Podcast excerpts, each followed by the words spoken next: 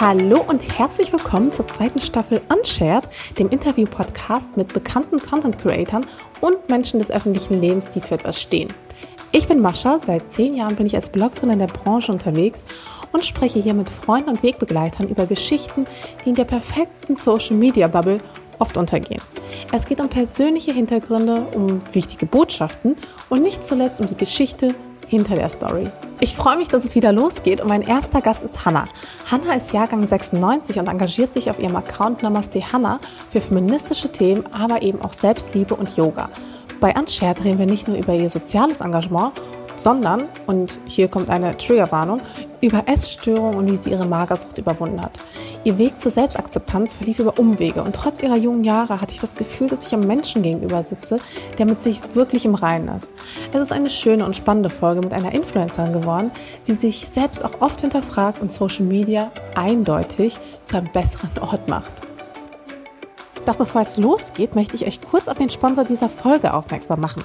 Es ist Thomas Sabo. Und wer sich für hochwertigen Schmuck interessiert, wird Thomas Sabo sicherlich schon kennen. Und wer meinem Kanal folgt, sowieso. Denn Thomas Sabo ist bereits ein langjähriger Partner an meiner Seite. Und so freue ich mich besonders, dass sie mich auch bei diesem Podcast unterstützen. Thomas Sabo stellt super schöne Schmuckstücke her. Und da man viele davon individualisieren kann, ist für jeden das Passende dabei. Ich habe mittlerweile eine ganze Menge tollen Schmuck, von denen ich vieles täglich trage und über alles liebe. Zur Weihnachtszeit gibt es bei Thomas Sabo immer besonders schöne Schmucksets, die mit dem Mond- und Sternemotiv spielen und nicht nur perfekt zum festlichen Weihnachtsfest passen, sondern auch ein perfektes Weihnachtsgeschenk darstellen. Und genau das bekommt jetzt Hannah von mir. Mal schauen, ob ich sie dabei überraschen kann. Bevor es losgeht, habe ich tatsächlich das allererste Mal ein Sponsor drin und zwar Thomas Sabo. Und ich habe noch eine gute Nachricht. Du bist ja der erste Gast. Das ist für dich. Nein. Doch. Was? Okay. Ich habe das für dich vorbereitet und ähm, ja, du kannst mal reinschauen. Also für alle, die jetzt nur zuhören und es nicht sehen, hier ist so ein kleiner Tisch mit ganz vielen verschiedenen Geschenkboxen und ich bin gerade so leicht überfordert. Okay. Äh, soll ich jetzt wirklich einfach mal aufmachen und gucken? Ja. Okay. Wow.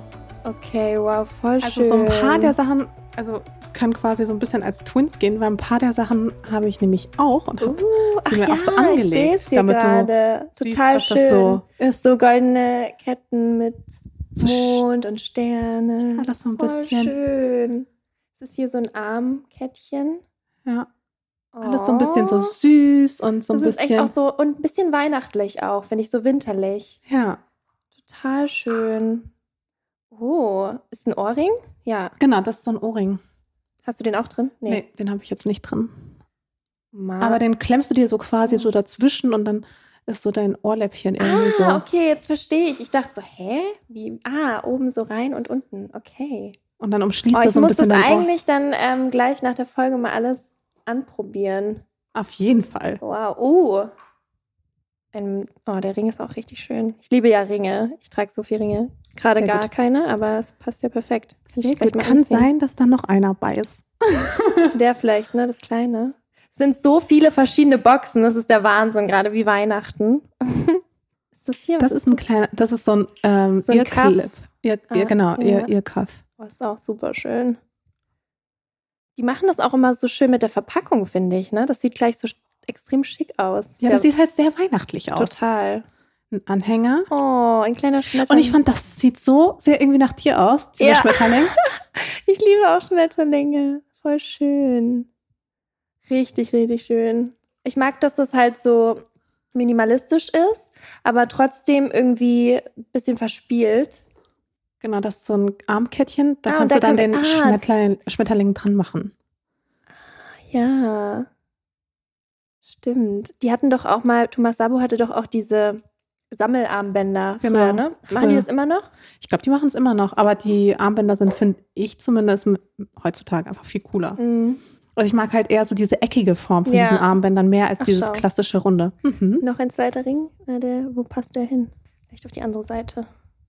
Ist halt genau meine Ringgröße auch. Also Echt? Geil. Bombe. Perfekt, als hättest du es ausgemessen. Mega schön. Ich bin stark begeistert. Eine Box ist, glaube ich, noch. Ah, die Gro Ach Die hier, das- oder? Oh ja. Uh. Kleiner eine. Stern. Das könnte man echt so gut in Kombination auch tragen. Hast du das jetzt auch gerade bei? Nee, ich habe, glaube ich, nur die anderen zwei. Da ist auch noch was drin. Ich bin mir aber nicht sicher, ob du es schon aufgemacht hast. Ah, nee, genau. Ah, nee, doch. genau, das ist das. Ähm, und Richtig schön. da ist quasi eine, ich weiß gar nicht, wie man das nennt, aber da kannst du quasi dann den Schmuck Ah. aufbewahren und so für, ein, für eine Reise oder sowas. Ich habe das Teil auch und das liebe ich. Also das ist wirklich Game Changer, weil da kannst du nämlich die ganzen Ringe hier auf, Ja, perfekt. auf ähm, drauf tun und, und es ist sehr weich. Und Das es ist richtig angenehm, so kuschelig. und dann verknoten sie nämlich ja, nicht so. super. Das ist echt perfekt. Ich schmeiß immer alles in so eine Box und dann ist irgendwie alles verheddert. Boah, ich hasse das, ne? Ja. Ich müsste eh, ich bin, muss ich sagen, nicht so der organisierteste Packprofi, wenn es ums Reisen geht. Also ich schmeiß wirklich alles irgendwie in den Koffer.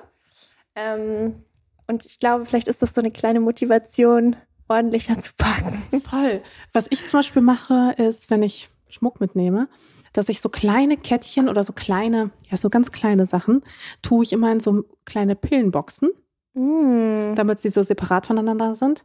Aber zum Beispiel Ringe oder sowas passen da halt nicht rein. Ja, Oder so etwas größere Sachen oder größere Ketten. Und deswegen ist so eine, mh, ja, so ein, so ein Teil, wo man es halt professionell aufbewahren Ja. kann, deutlich effizienter. Und diese klassischen Schmuckboxen, die sind mir zu schwer. ja. Und zu groß. Also Ja, zu sperrig einfach. ja, genau, zu ja, sperrig. Ja. Deswegen finde ich die nicht so geil. Ja, perfekt. Okay, krass. Ich bin gerade so ein bisschen geflasht. Weihnachten ist schon hier. Ja, Weihnachten ist wirklich schon hier. hier zu Hause und ich freue mich, dass es dir gefällt. Ja, total. Hallo. Ich bin so, ich komme hier rein in dieses dein wunderschönes Zuhause, krieg so Kaffee, werd umsorgt, mach's mir gemütlich, krieg Geschenke. Was will man mehr? Und das vor allem in einer Zeit, wo man ja irgendwie ja nur so super begrenzte Möglichkeiten hat, ne, Mhm. finde ich. Ja. Also es ist, ja, umso schöner, dass, dass du dich auch freust. Ja, total. Vielen, vielen Dank. Ich habe ja auch noch so ein paar ähm, Entweder-Oder-Fragen.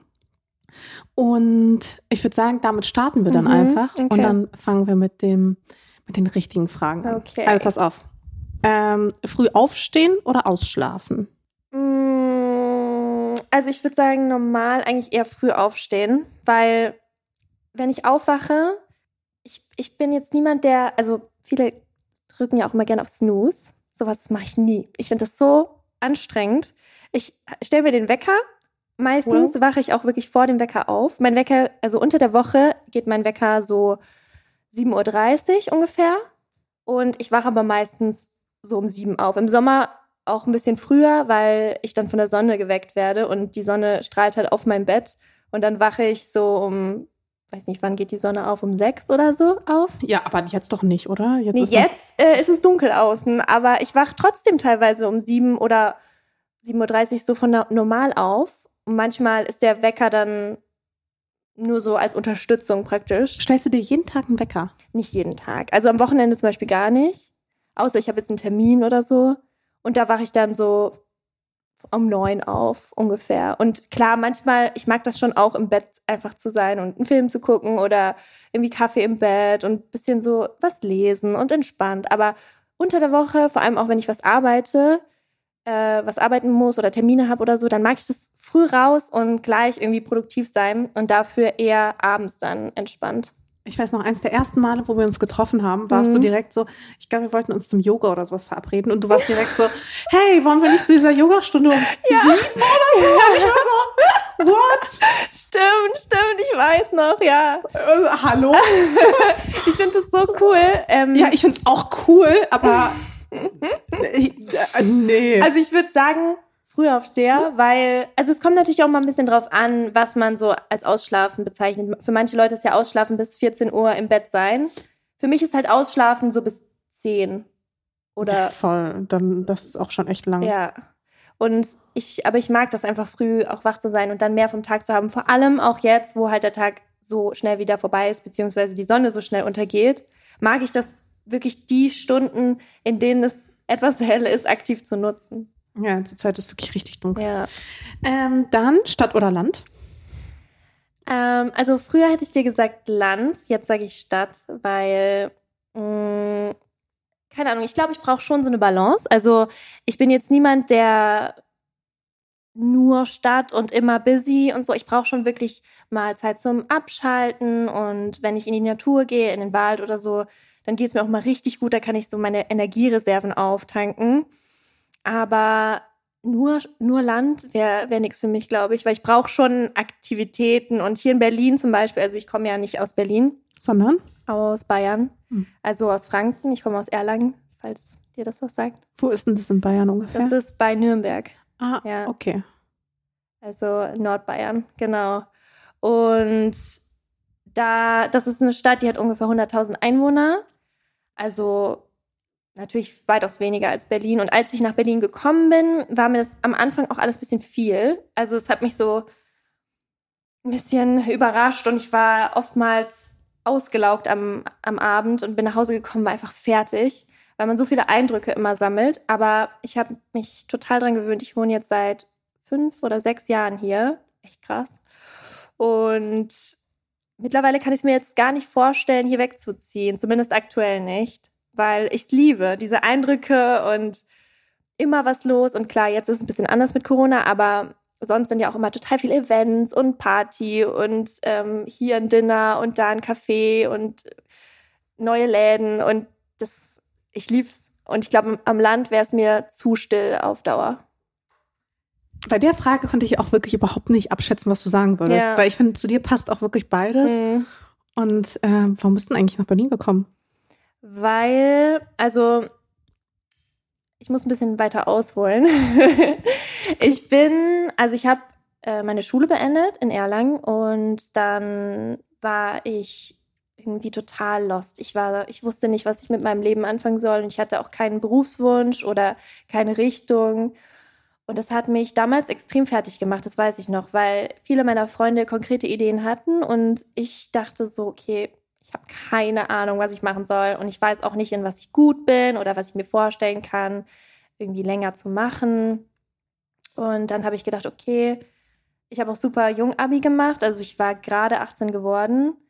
Dann dachte ich so, hm, ich mache jetzt einfach erstmal ein Gap hier und dann bin ich nach London gezogen und habe da als Au pair gearbeitet, nee, nicht als Au pair, als Nanny gearbeitet. Ähm, In London? Mhm, genau. Oh, und aber eigentlich auch ganz geil.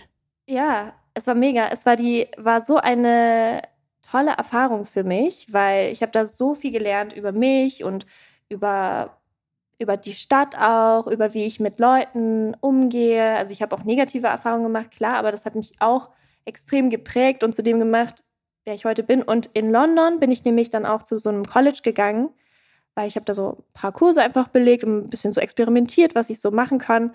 Und dann habe ich einen Grafikdesign-Kurs gemacht. Und da habe ich gemerkt, okay, das ist was, das kann ich mir vorstellen, irgendwie längerfristig auch zu machen. Und dann habe ich so geguckt, wo kann ich mich denn bewerben?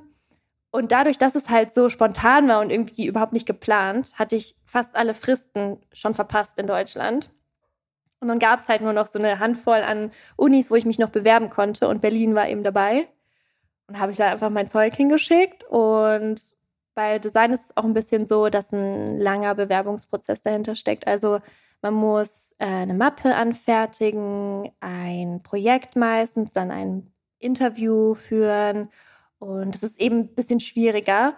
Und dann hatte ich da positives Feedback bekommen, bin dann nach Berlin geflogen und habe dann da mein Vorstellungsgespräch sozusagen gehabt.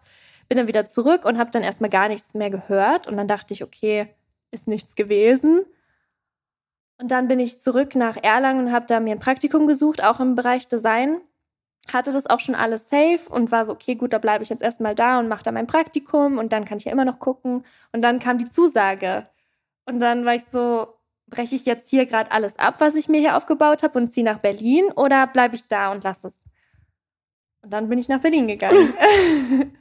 ja, und deswegen bin ich jetzt hier und huh. ich habe es nie bereut. Also am Anfang ist es mir, wie gesagt, ein bisschen schwer gefallen, hier anzukommen, weil ich keinen einzigen Freund hier hatte. Also ich kannte keine einzige Person. Und das war irgendwie für mich ein bisschen schwierig, weil. Bist du die ganze, also bist du, wo du in Erlangen aufgewachsen bist, mal in, ja, also hast immer ein stabiles Umfeld gehabt ja. im Sinne von, dass du immer in demselben Haus gelebt ja. hast und ja. selben Freundeskreis hattest und so. Genau. Ja, okay, dann äh, ja. das ist ungewohnt Und ich bin halt auch, also ich bin in den letzten fünf Jahren, würde ich sagen, nochmal extrem gewachsen, was mein Selbstbewusstsein angeht. Weil ich weiß noch, als ich hierher gezogen bin, war ich weitaus schüchterner als jetzt und habe mir sehr schwer getan, auch auf Leute zuzugehen. Und irgendwie hatte ich immer so ein bisschen Angst, dass, dass ich irgendwie, dass, dass ich irgendwie aufdringlich bin oder dass die Person vielleicht nichts mit mir machen will und das mir aber nicht sagt. Und ich habe halt so viele äh, Gedanken gehabt und dadurch, das macht es einem natürlich schwer, Anschluss zu finden, weil man nicht auf Leute zugeht, sondern erwartet, dass jemand auf einen selber zukommt und das passiert natürlich nicht immer. Wie konntest du das überwinden?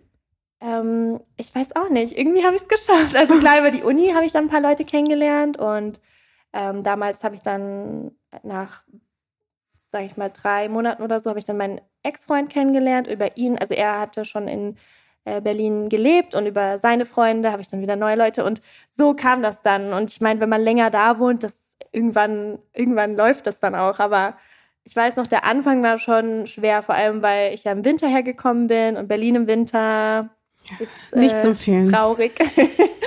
ja, und da musste ich mich dann erstmal dran gewöhnen. Aber dann lief es auch. Und ich weiß noch, im Frühjahr äh, also in meinem ersten Frühling hier, habe ich dann gewusst, okay, das wird gut jetzt hier. Voll cool. Ja. Das passt dann ganz gut zu meiner nächsten Entweder-Oder-Frage, weil mhm. du ja dein Designstudium angesprochen hast. Ja. Empfindest du dich eher als Künstlerin oder als Dienstleisterin?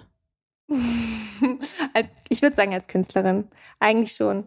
Ähm, weil ich auch alles, was ich so mache, als Kunst ansehe. Also ja, auch was Design angeht. Design und Kunst sind ja sehr unterschiedliche Dinge. Das wurde uns auch gleich am Anfang des Studiums so eingebläut. So, wisst ihr, dass Kunst und Design nicht dasselbe ist?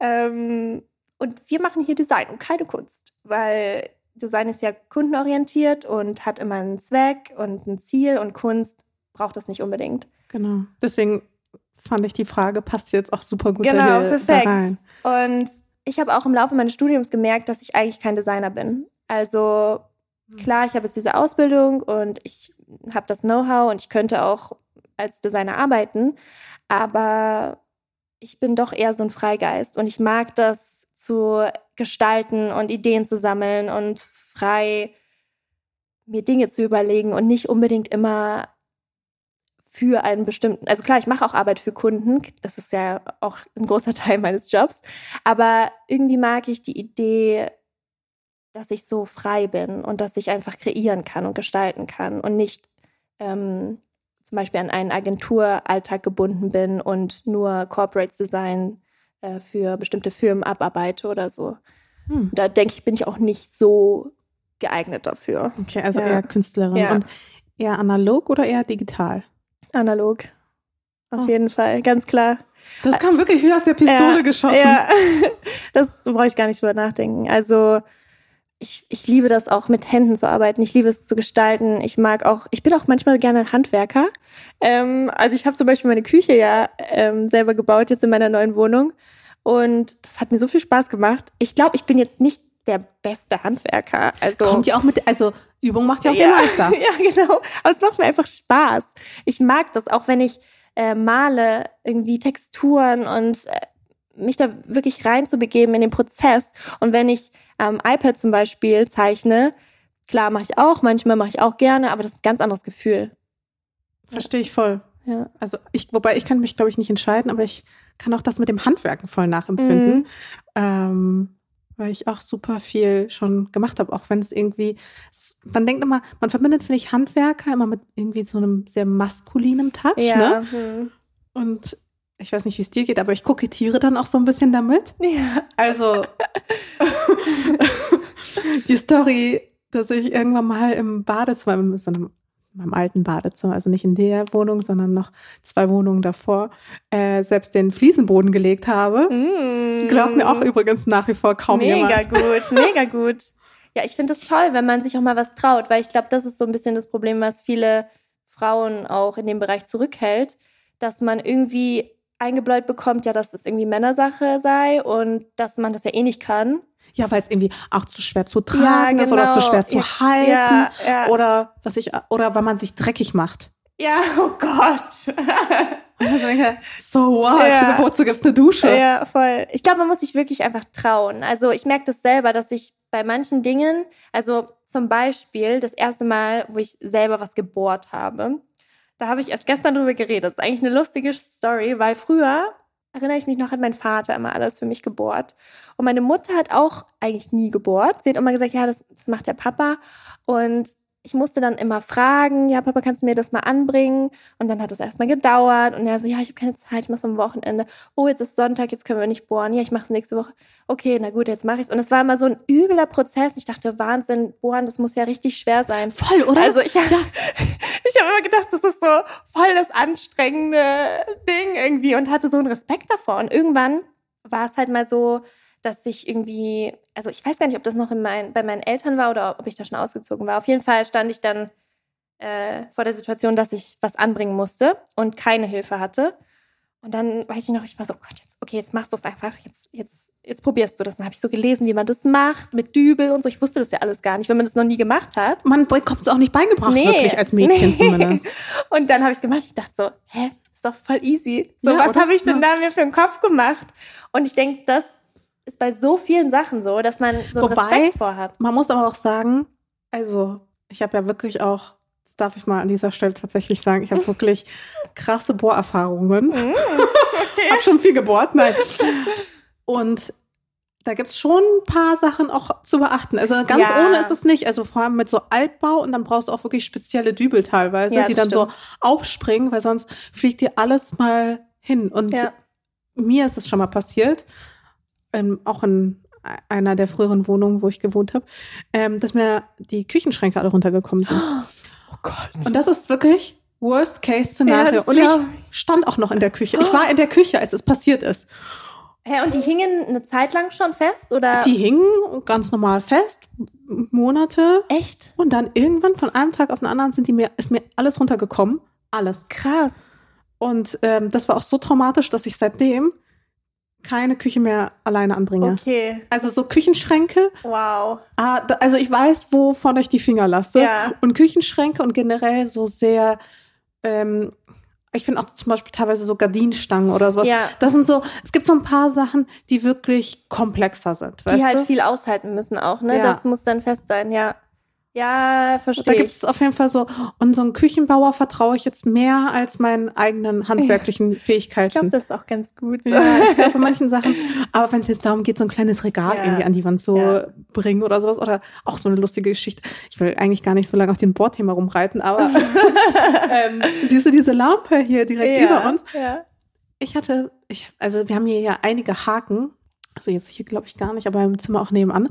Die habe ich alle quasi so selber in die Decke reinge mhm. reingedreht. Mhm. Und ähm, die habe ich nicht reingebohrt, ähm, sondern die habe ich, also bei den Haken habe ich so gemacht, dass ich sie einfach mit der mhm. Hand so reinge mhm. reingedreht habe. Und ich weiß noch genau, ich meinte zu meinem Freund, weil ich hatte da irgendwie keinen Bock, das selber zu machen, meinte zu meinem Freund, kannst du das mal bitte machen? Ja. Er so dreht, dreht, dreht, also es geht nicht. Ich so, ich habe das da drüben fünfmal gemacht, es geht. Und er so, nein, probier's doch. Und ich so, geh hoch, kletter hoch. Wir haben so eine super hohe Leiter auch. Kletter hoch, bring die Dinger innerhalb von 60 Sekunden an. Nein. Und ich so, es geht. Also, ja. es geht. Und ähm, ja, ich kann es auf jeden Fall verstehen, so diese Begeisterung für Handwerk, mhm. weil das mhm. macht schon Spaß. Ne? Man bringt etwas an ja. und das ist irgendwie so ein bisschen, es verändert den ganzen Raum plötzlich. Und man ja. ist auch irgendwie stolz drauf. Ja, total. Ja. Ja, ja, wie gesagt, aber ein paar Sachen gibt's, die habe ich auch hier hinterm Fernseher, ist auch so, so eine Befestigung. Mhm. Also so Sachen, die sind mit so heikel, die bringe ich selbst nicht an, da frage ich Profis, aber, aber ja. Macht ja, Spaß. ist ja auch nicht schlimm, irgendwie Sachen abzugeben, aber ich finde es schön, wenn man sich mehr zutraut. Also Voll. das finde ich so schade, wenn man das Gefühl hat, ich muss immer um Hilfe fragen, weil ich es allein nicht schaffe. Und klar, es ist ja nicht schlimm, irgendwie professionelle Handwerker zu engagieren. Das ist ja toll. Die machen das natürlich, machen die es besser, das ist ihr Job. Aber dass man einfach selbst auch mal ein bisschen in seine eigenen Fähigkeiten vertraut. Und das habe ich so ein bisschen gelernt dadurch. Kann ich voll unterschreiben. Mhm. Letzte Entweder-Oder-Frage. Und zwar extrovertiert oder introvertiert? Mhm. Ist auch eine gute Frage, weil. Hatte ich auch echt Schwierigkeiten, sie ja. für mich quasi für, ja, was also für dich so sagen? zu beantworten. Was Und ich kann es wirklich überhaupt nicht sagen, weil ich finde, du bist wirklich auch irgendwo beides. Aber mhm. mich würde deswegen umso mehr interessieren, wie du dich selbst wahrnimmst. ja. Ich nehme dich aber tendenziell eher als extrovertiert tatsächlich wahr. Ja. So, oder vielleicht eher so ein Introvert, der aber gelernt hat, eher, also der gelernt hat, dass man besser überlebt als Extrovert. Mm, okay. So wäre meine, wär meine persönliche ja. Einschätzung. Also, ich glaube, das ist auch so eine Frage, die sich besonders auch in den letzten zwei Jahren für mich stark geändert hat, weil ich würde, also ich würde sagen, ich bin generell eher ein introvertierter Mensch, also vor allem auch früher. Und ich verbringe auch super gerne Zeit mit mir selber. Ich kann mich immer beschäftigen. Mir ist nie langweilig. Also ich kenne dieses Gefühl gar nicht. Ich habe immer irgendwas, was ich tun kann. Und ich tanke auch viel Energie in der Ruhe mit mir. Also ich meditiere ja auch super gerne alleine oder mal irgendwie was alleine oder so. Und ich brauche das auch. Also ich kann nicht 24-7 die ganze Zeit mit Leuten sein. Das geht nicht. Also ich brauche schon manchmal so Zeit für mich. Aber besonders in der letzten Zeit habe ich auch gemerkt, wie viel mir das gibt, mit Leuten zu sein. Und vor allem in der Zeit, also der erste Lockdown war für mich ein bisschen tough. Also da sind sehr viele Dinge in meiner Fa Familie passiert. Ähm, da war auch meine Trennung. Ich habe mich getrennt von meinem Ex-Freund. Und es war sehr belastend. Und da habe ich einfach auch gemerkt, wie viel Energie mir andere Leute geben können. Und da bin ich, glaube ich, dann so ein bisschen mutiert zum Extrovert, weil ich da dann so eine Seite von mir wieder entdeckt habe, die ich ganz lange irgendwie nicht bespielt habe. Und da, die ist dann wieder so rausgekommen. Und ich habe gemerkt, wow, Hannah, eigentlich eigentlich bist du auch so ein bisschen extrovertiert und du liebst es auch. Und dann ist diese energetische Hannah wieder zu, zurückgekommen und ich habe gemerkt, mir geht es so gut damit.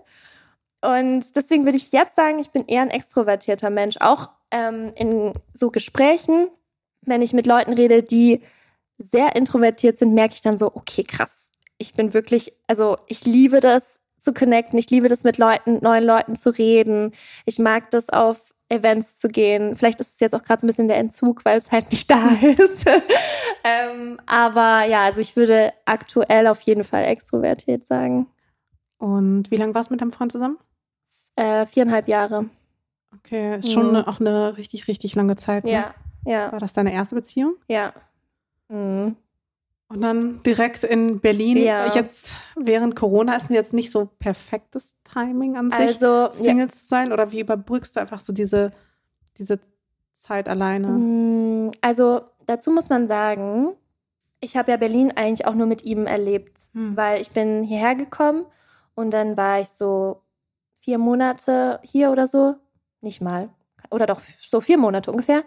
Und dann habe ich ihn kennengelernt. Wir sind super schnell zusammengekommen und ja, waren dann eben bis zum ersten Lockdown zusammen.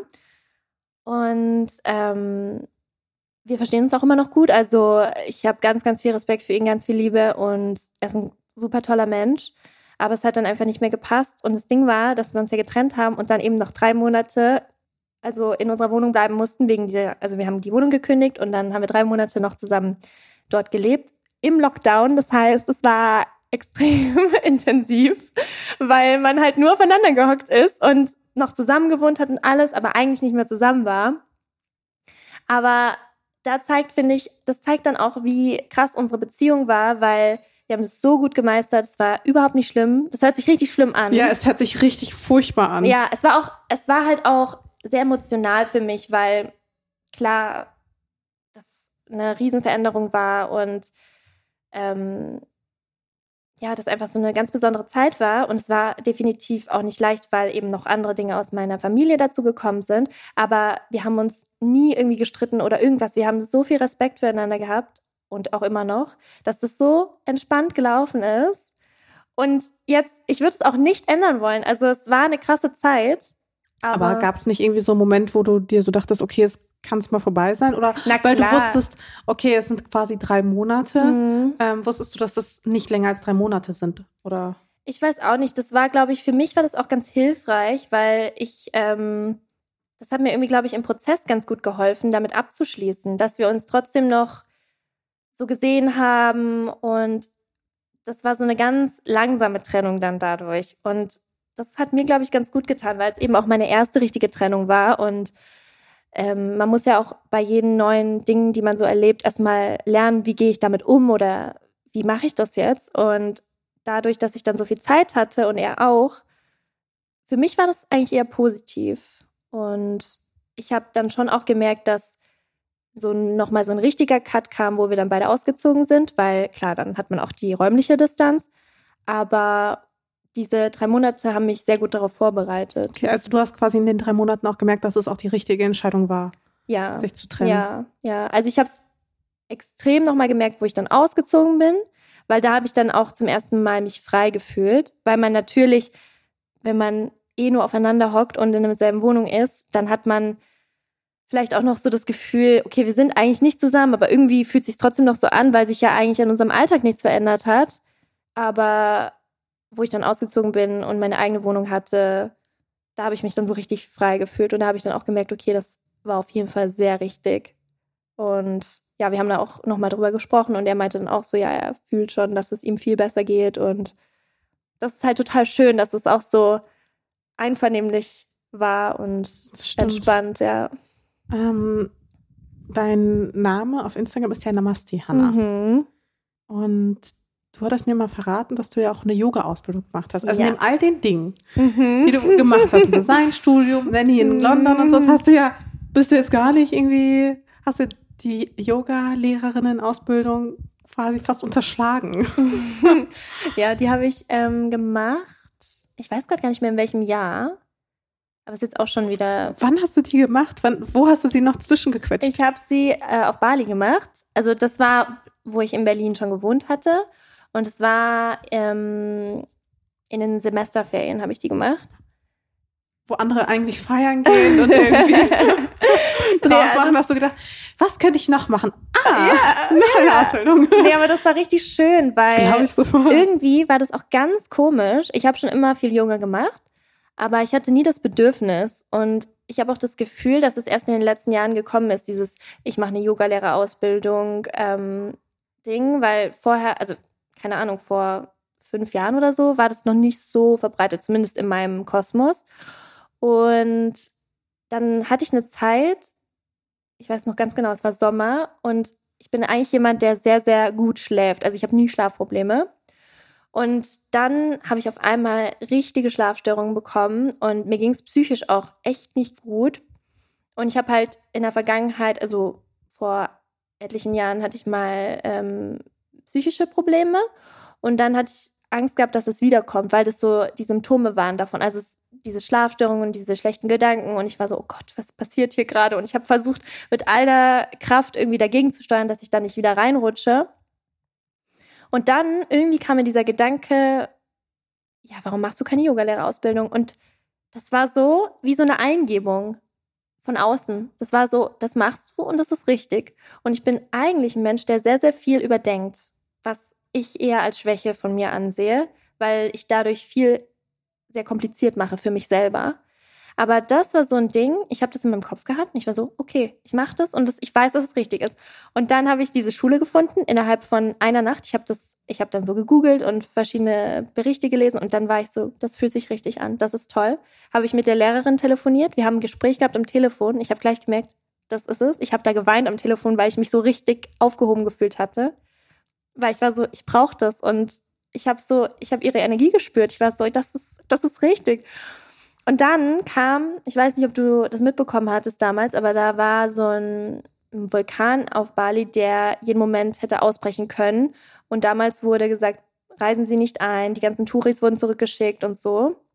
Weißt du das? Hast doch, doch, da, ja, ja. Genau. Kann ich mich noch grob dran erinnern. Und ich bin eigentlich ein richtiger Angsthase. Aber ich war so, egal, ich fliege da jetzt hin. Das ist richtig, ich mache das jetzt. Und ich habe gar keine Angst gehabt vor dem Vulkan. Ich war so, ja, ich mache das jetzt die hatten uns sogar noch angeboten, ähm, alles Geld zurückzuerstatten, weil es eben doch so akut war. Ich habe gedacht, nö, ich mache das. Und ich hatte immer ein komplett gutes Gefühl bei der Sache. Und es war auch die beste Entscheidung, weil es war, mh, mm, genau, es war wie gesagt auf Bali und es war eine schamanische Yoga-Lehrerausbildung. Das heißt, es wurde ganz viel mit Naturgeistern äh, gearbeitet und ich hatte vorher halt noch nichts mit Schamanen im Hut gehabt. Ich wusste gar nicht, was das ist. Also klar, ich hatte es schon mal gehört, aber ich kannte mich da gar nicht aus. Ehrlich gesagt kenne ich mich da auch überhaupt nicht aus, was.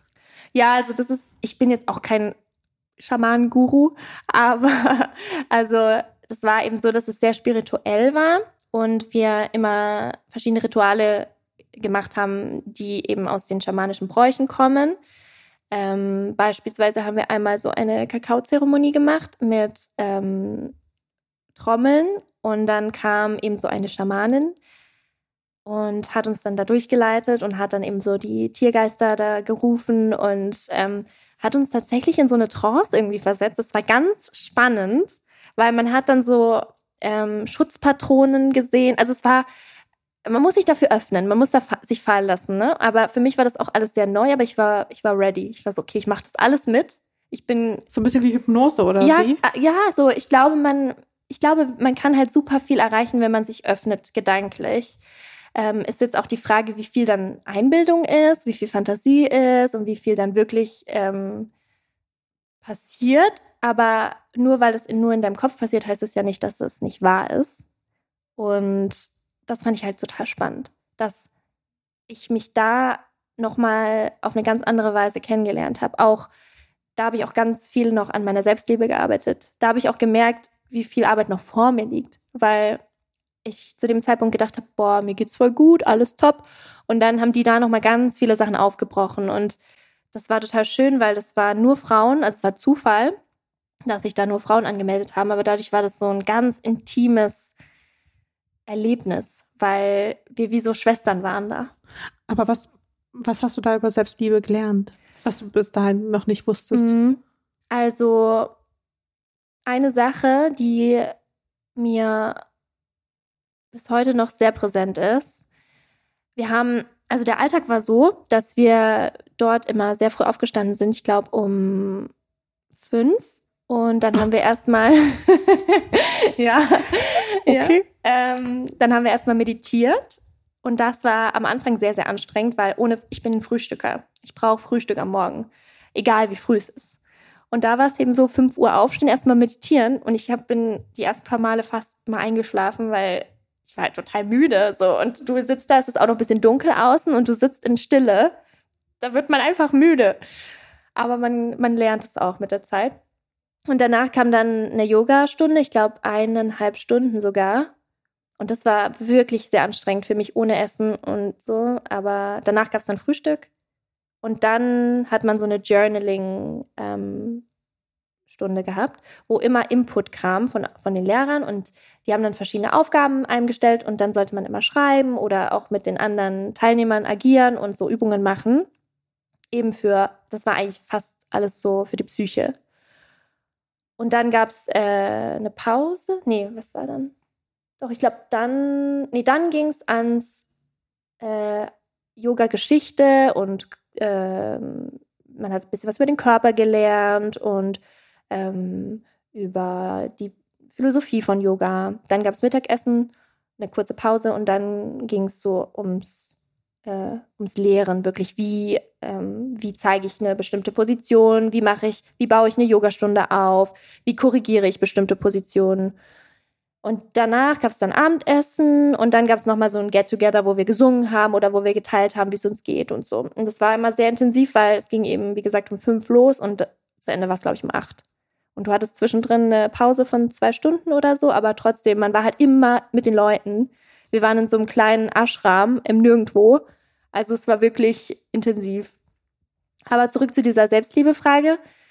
Äh, wir hatten so eine Übung gemacht und es war so krass. Also ich kann mich auch noch richtig reinfühlen in die Situation, obwohl ich jetzt ganz anders darüber denken würde. Aber ich weiß ganz genau noch, wie ich da gefühlt habe, weil wir saßen so alle da und der, der Lehrer hat dann gesagt, okay, nehmt mal euren Blog, und versetzt euch mal gedanklich in, einen, in eine Situation rein, wo es euch richtig scheiße geht.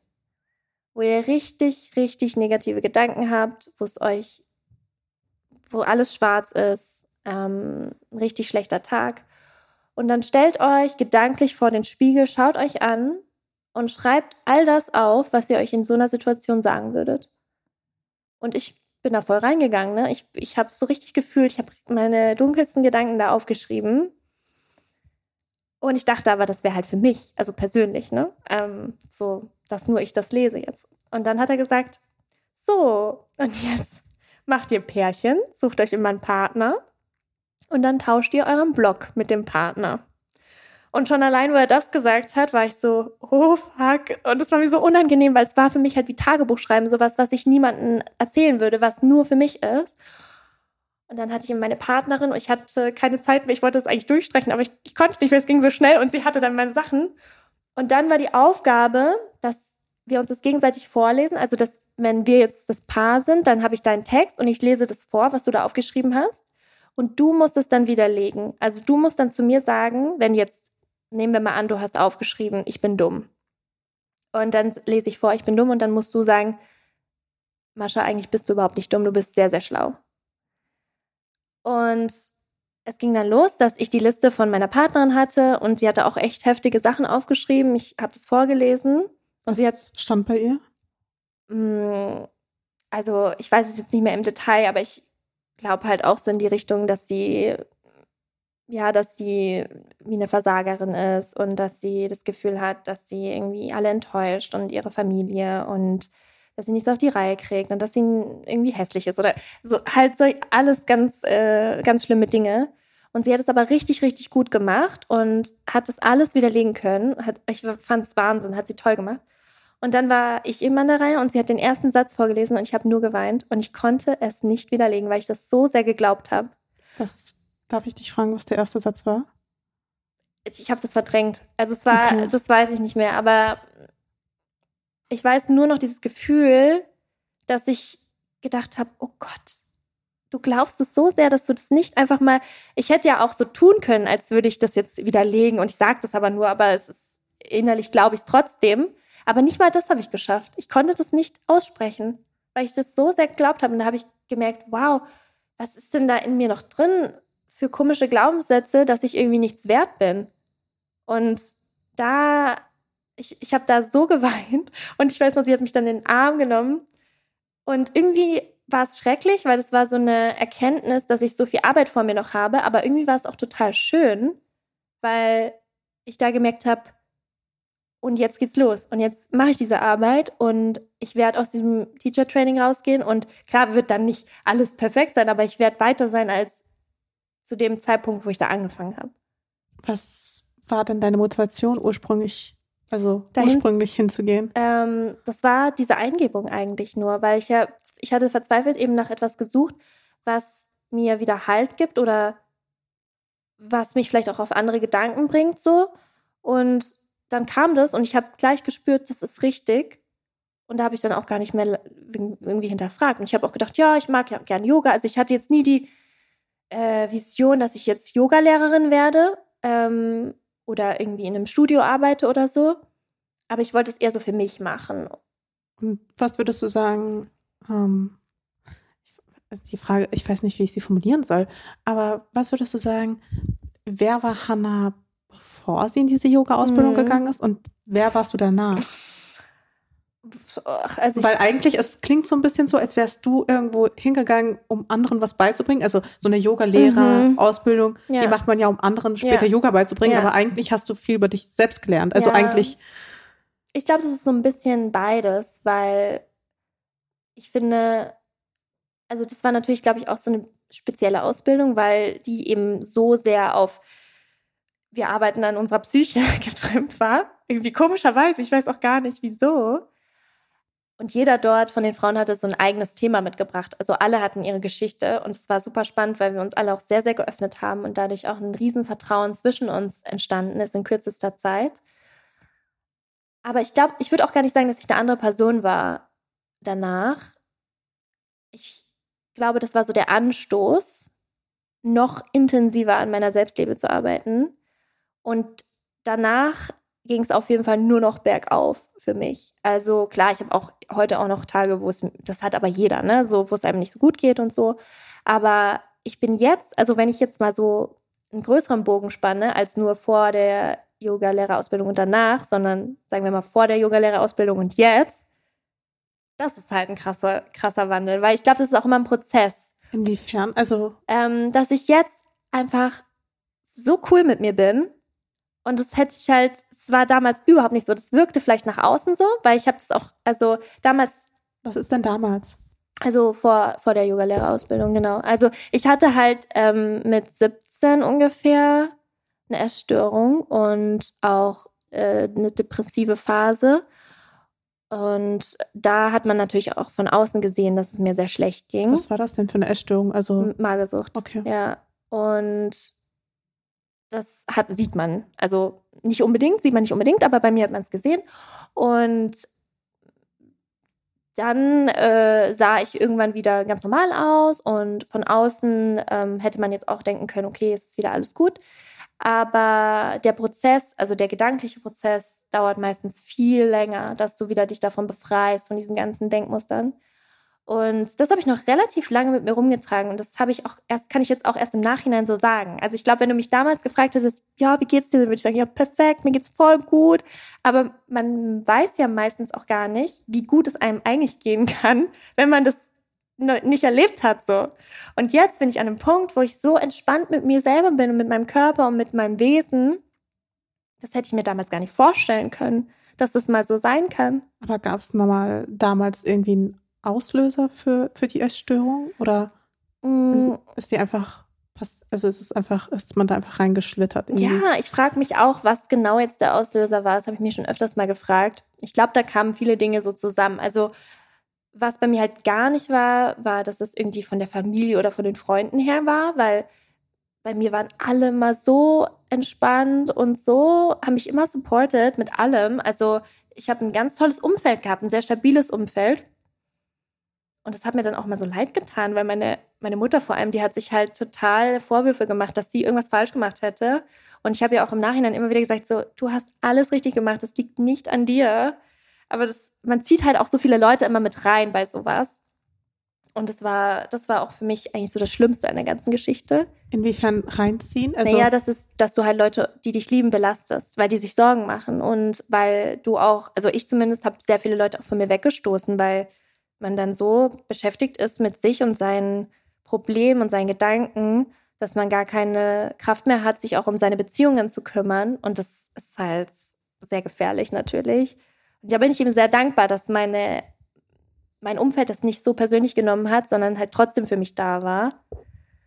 Genau, aber so einen direkten Auslöser kann ich dir jetzt auch nicht sagen. Also ich glaube, vielleicht einfach, ich, ich glaube, ich habe einfach gesellschaftlichen Druck auch gespürt, dass ich irgendwie erfolgreich sein muss und dass ich jetzt meinen Weg finden muss und dass ich funktionieren muss und dass ich auch irgendwie schlank sein muss und ähm, habe mich dann so da das geht dann auch ganz schnell irgendwie von, oh, ich bin sehr ehrgeizig und ich habe irgendwie, ich will jetzt mein Leben kontrollieren, zu, ich habe gar keine Kontrolle mehr, weil ich zu viel kontrolliere.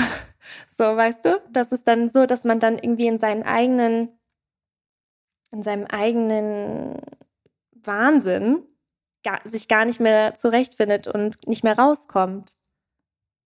Du hattest, glaube ich, sogar auch mal ein Foto gepostet, kann das sein? Ja, wobei also. das ist halt ähm, nicht, also das, das war nicht der Low Point. Also, weil ich will damit, ich will eigentlich auch niemanden so triggern mit irgendwelchen Bildern.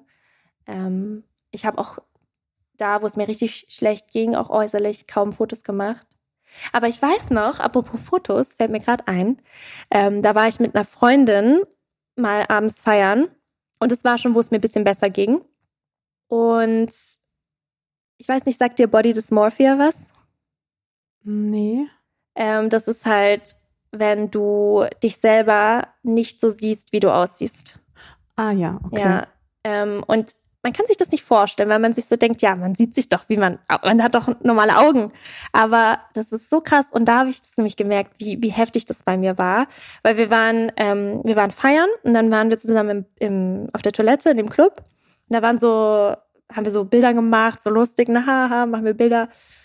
Und dann habe ich so gesagt, zeig mal, zeig mal, wie die Bilder geworden sind. Und ich gucke mir diese Bilder an. Und es war wirklich so zehn Sekunden, nachdem wir diese Bilder gemacht haben. Und ich gucke mir diese Bilder an und ich sehe ich, ich habe mich ganz anders gesehen auf einmal auf dem Foto, wie ich mich im Spiegel gesehen hatte. Und ich habe zu ihr gesagt, hä, sehe ich wirklich so aus? Das, doch, das sieht ja voll komisch aus. So, so sehe ich doch nicht aus. Und sie so, hä, doch, Hannah, so siehst du aus. Und es war so ein Schock für mich, weil ich das. Weil du das so schlank warst, oder? Ja, also, also nicht schlank, einfach äh, voll viel zu dürr. Und ähm, also ungesund sah ich halt einfach aus. Und ich habe das nicht so wahrgenommen. Und auf dem Bild sah ich das dann. Das war ganz komisch. Krass, und war das dann quasi wie so ein Moment des Aufwachens oder so ein. Ja, also ich hatte mehrere. Ich hatte eigentlich mein schlimmster Moment war für mich, als ich beim Arzt war, ähm, also beim Frauenarzt, weil ich halt auch meine Periode dann nicht mehr hatte und ähm, auch eine lange Zeit nicht hatte. Und der meinte dann, zum, also meine Frauenärztin war sehr hart und sie, das war auch noch in Erlangen, und sie hat dann gesagt, ähm, ja, also ich sehe, ich, was ich hier so sehe, ähm, das kann gut sein, dass sie sich jetzt äh, selbst unfruchtbar gemacht haben. Das hat sie mir halt so, so voll direkt gesagt und ich habe nur geweint, weil damals wusste ich halt gar nicht eben, wie gesagt, was ich mit meinem Leben anfangen soll, aber ich wusste, dass ich eine Familie haben möchte irgendwann und am liebsten halt auch selbst schwanger werden möchte. Und das war so schlimm für mich in dem Moment, dass ich dann nur geweint habe.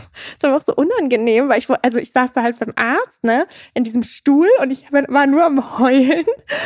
Und ähm, dann war es, ich weiß auch noch, dann war es ihr auch unangenehm. Und dann hat sie, das weiß ich auch noch, also ich, ich habe so viele Sachen auch verdrängt, ne, und sie sind vielleicht auch nicht 100% jetzt akkurat, was ich so erzähle, aber so ungefähr st stimmt das schon, weil ich irgendwie die Zeit war so anstrengend emotional für mich, dass ähm, ich auch viele Sachen nur so verschwommen noch weiß. Aber auf jeden Fall hat sie dann irgendwie meine Eltern angerufen und ich war halt schon, ich, oder war ich noch 17, 17, ich glaube, ich war 17, deswegen konnten die das irgendwie noch machen. Aber eigentlich war es auch nicht okay. Und dann hat, hat, sie meine Mutter angerufen, die Ärztin, und meinte so: Ja, wissen Sie das? Wissen Sie, dass Ihre Tochter Probleme hat? So von so nach dem Motto.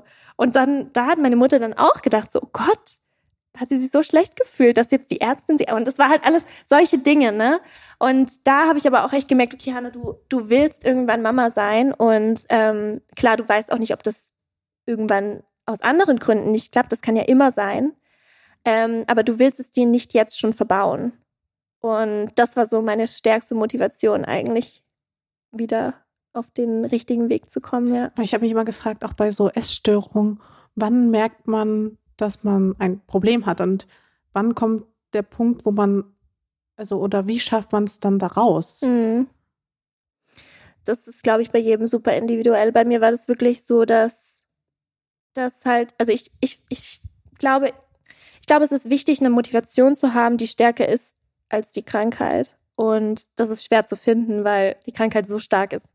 Aber meine Motivation war einfach, ich möchte, ich möchte mich nicht chronisch schädigen, wenn ich noch nicht mal volljährig bin.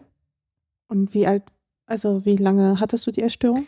Ja, das ist halt auch immer so eine Sache. Also ungefähr. Mh, mm, also ich kann das dir nicht so richtig sagen, weil mental ging es halt super lang noch ähm, und es hat sich halt bei mir sehr langsam dann abgeschwächt, dass man dann immer weniger von diesen Verhaltensweisen gehabt hat. Ähm, aber es ging noch eine Weile. Aber so körperlich also so, dass es so offensichtlich war, war es gar nicht so lange. Also ich würde sagen so eineinhalb Jahre oder so. Ähm, aber mental ist es halt was, was viel länger dauert. Und auch meine Periode hatte ich sechs Jahre nicht, weil der Körper so krass geschädigt war davon. Okay, das ist echt krass. Ja. Sechs Jahre ist richtig, ja. richtig viel. Das, und das war halt auch so ein Thema, was mich so fertig gemacht hat, weil ich bei so vielen Ärzten war deswegen. Und jedes Mal, also zum Beispiel hier in Berlin war ich auch noch, also klar, ich habe meine Periode erst vor, ich weiß gar nicht, zwei Jahren oder so wieder gehabt. Ja.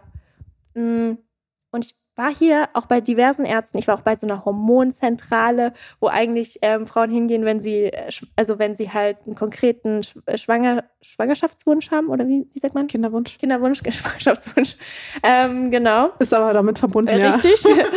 ähm, und da waren halt überall so kleine Kinder und ich saß dann da und dachte so, es war einfach super anstrengend. Und eine Ärztin, da habe ich auch echt gedacht, ich könnte ihr ins Gesicht schlagen. Weil ich saß da und sie hat mich untersucht und sie meinte zu mir, ja, also das Bild, das kenne ich sehr gut, also am Ultraschall, ne? Ja, das kenne ich sehr gut. Äh, das sehe ich immer bei allen Frauen in der Menopause. Da ist alles ausgetrocknet, da ist nichts mehr.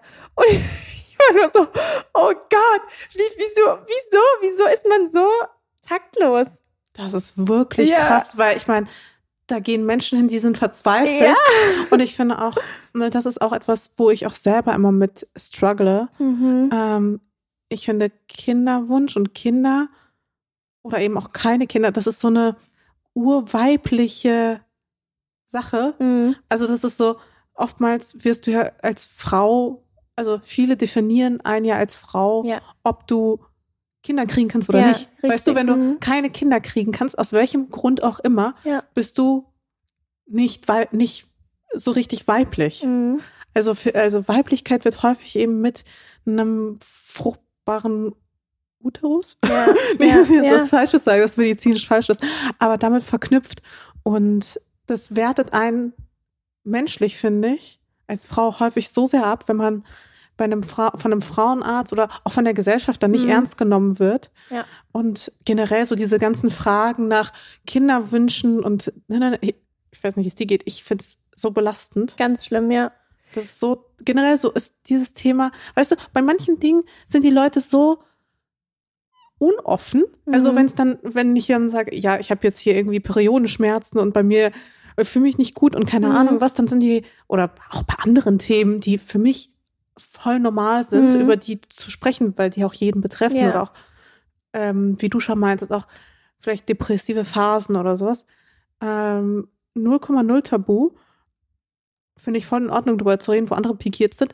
Aber jemanden zu fragen, ja, wie sieht's denn bei euch mit der Kinderplanung aus, ist halt, Mhm. du weißt halt nie, was bei den Menschen Ganz dahinter genau. steckt, ne? Ja, auf jeden Fall. Ich finde, das merkst du halt auch erst, wenn man vielleicht irgendwie davon selber mal betroffen war, weil, also, genau, du weißt nie, womit der Mensch gerade struggelt. Und für mich war es dann, ich hatte auch eine Situation. Ich, teile hier voll die intimen Stories hier mit dir gerade. Aber gut, ähm, nee, ich finde es auch wichtig, darüber zu reden. Aber es ist, es ist auf jeden Fall super persönlich, was ich hier dir gerade erzähle. Es sind auch Sachen, die habe ich auch er- erst super wenig Leuten so erzählt, ne? Ähm, das war mal Weihnachten und da war ich bei der Familie meines Ex-Freundes und der, da waren eben noch weitere Leute aus der Familie da und unter anderem eben auch ein kleines Kind. Und alle waren so um dieses Kind und es ist halt sie, das, das ist die Tochter von seinem Bruder und die ist auch mega süß, einfach ein zuckersüßes kleines Kind. Und alle waren immer so um das Kind, oh, wie süß und ach, toll und so. Und ich war auch erst so und irgendwann konnte ich es nicht mehr, weil für mich immer in meinem Kopf war, und du wirst es nie haben. Und du wirst es, bei dir wird es nicht funktionieren. Es wird, und du kannst ihm das nicht schenken. Und dann bin ich auf einmal so traurig geworden, dann bin ich kurz ins Bad, musste da total weinen, weil ich war irgendwie so, das war für mich so schlimm, dass ich gedacht habe, er wird mich auch verlassen, wenn ich ihm das, oder keine Ahnung, ich, ich weiß nicht, ich habe dann mich da so voll reingesteigert. Und dann hat er das gemerkt, ist dann auch gekommen, dann haben wir darüber geredet, der war ganz toll, also der ist damit sehr, sehr gut umgegangen. Ähm, und dann ging es auch wieder. Aber es sind einfach solche Momente. Aber wusste er denn, dass du jahrelang keine Periode ja, ja, hattest? er wusste das. Also ich habe ihm das nicht sofort erzählt, aber wir, wir waren eigentlich, wir, wir haben, also wir wussten alles voneinander. Alles. Und ähm, ich weiß noch, wo ich ihm das gesagt habe, war es auch sehr schwer für mich, weil ich Angst hatte, dass, also ich hätte nicht gedacht, dass er mich dann verlässt. Das wäre auch ziemlich idiotisch gewesen, aber ich hatte ein bisschen Angst vor der Reaktion, weil, ja, man weiß ja nicht, ne? Also irgendwie war es schon schwierig. Aber er ist damit sehr, sehr gut umgegangen und hat mir da auch immer sehr, sehr geholfen. Und das sind aber so kleine Momente, oder es kann auch mal einfach nur eine Frage sein oder so eine Aussage wie, ja, alle Frauen ähm, haben ja mal Periodenschmerz oder irgendwie sowas. Weißt du, das ist so ein Satz, da würde man jetzt nicht drüber nachdenken. Aber schon allein so ein Satz hat mich dann getriggert, weil ich dachte so, ja toll, ich struggle damit total.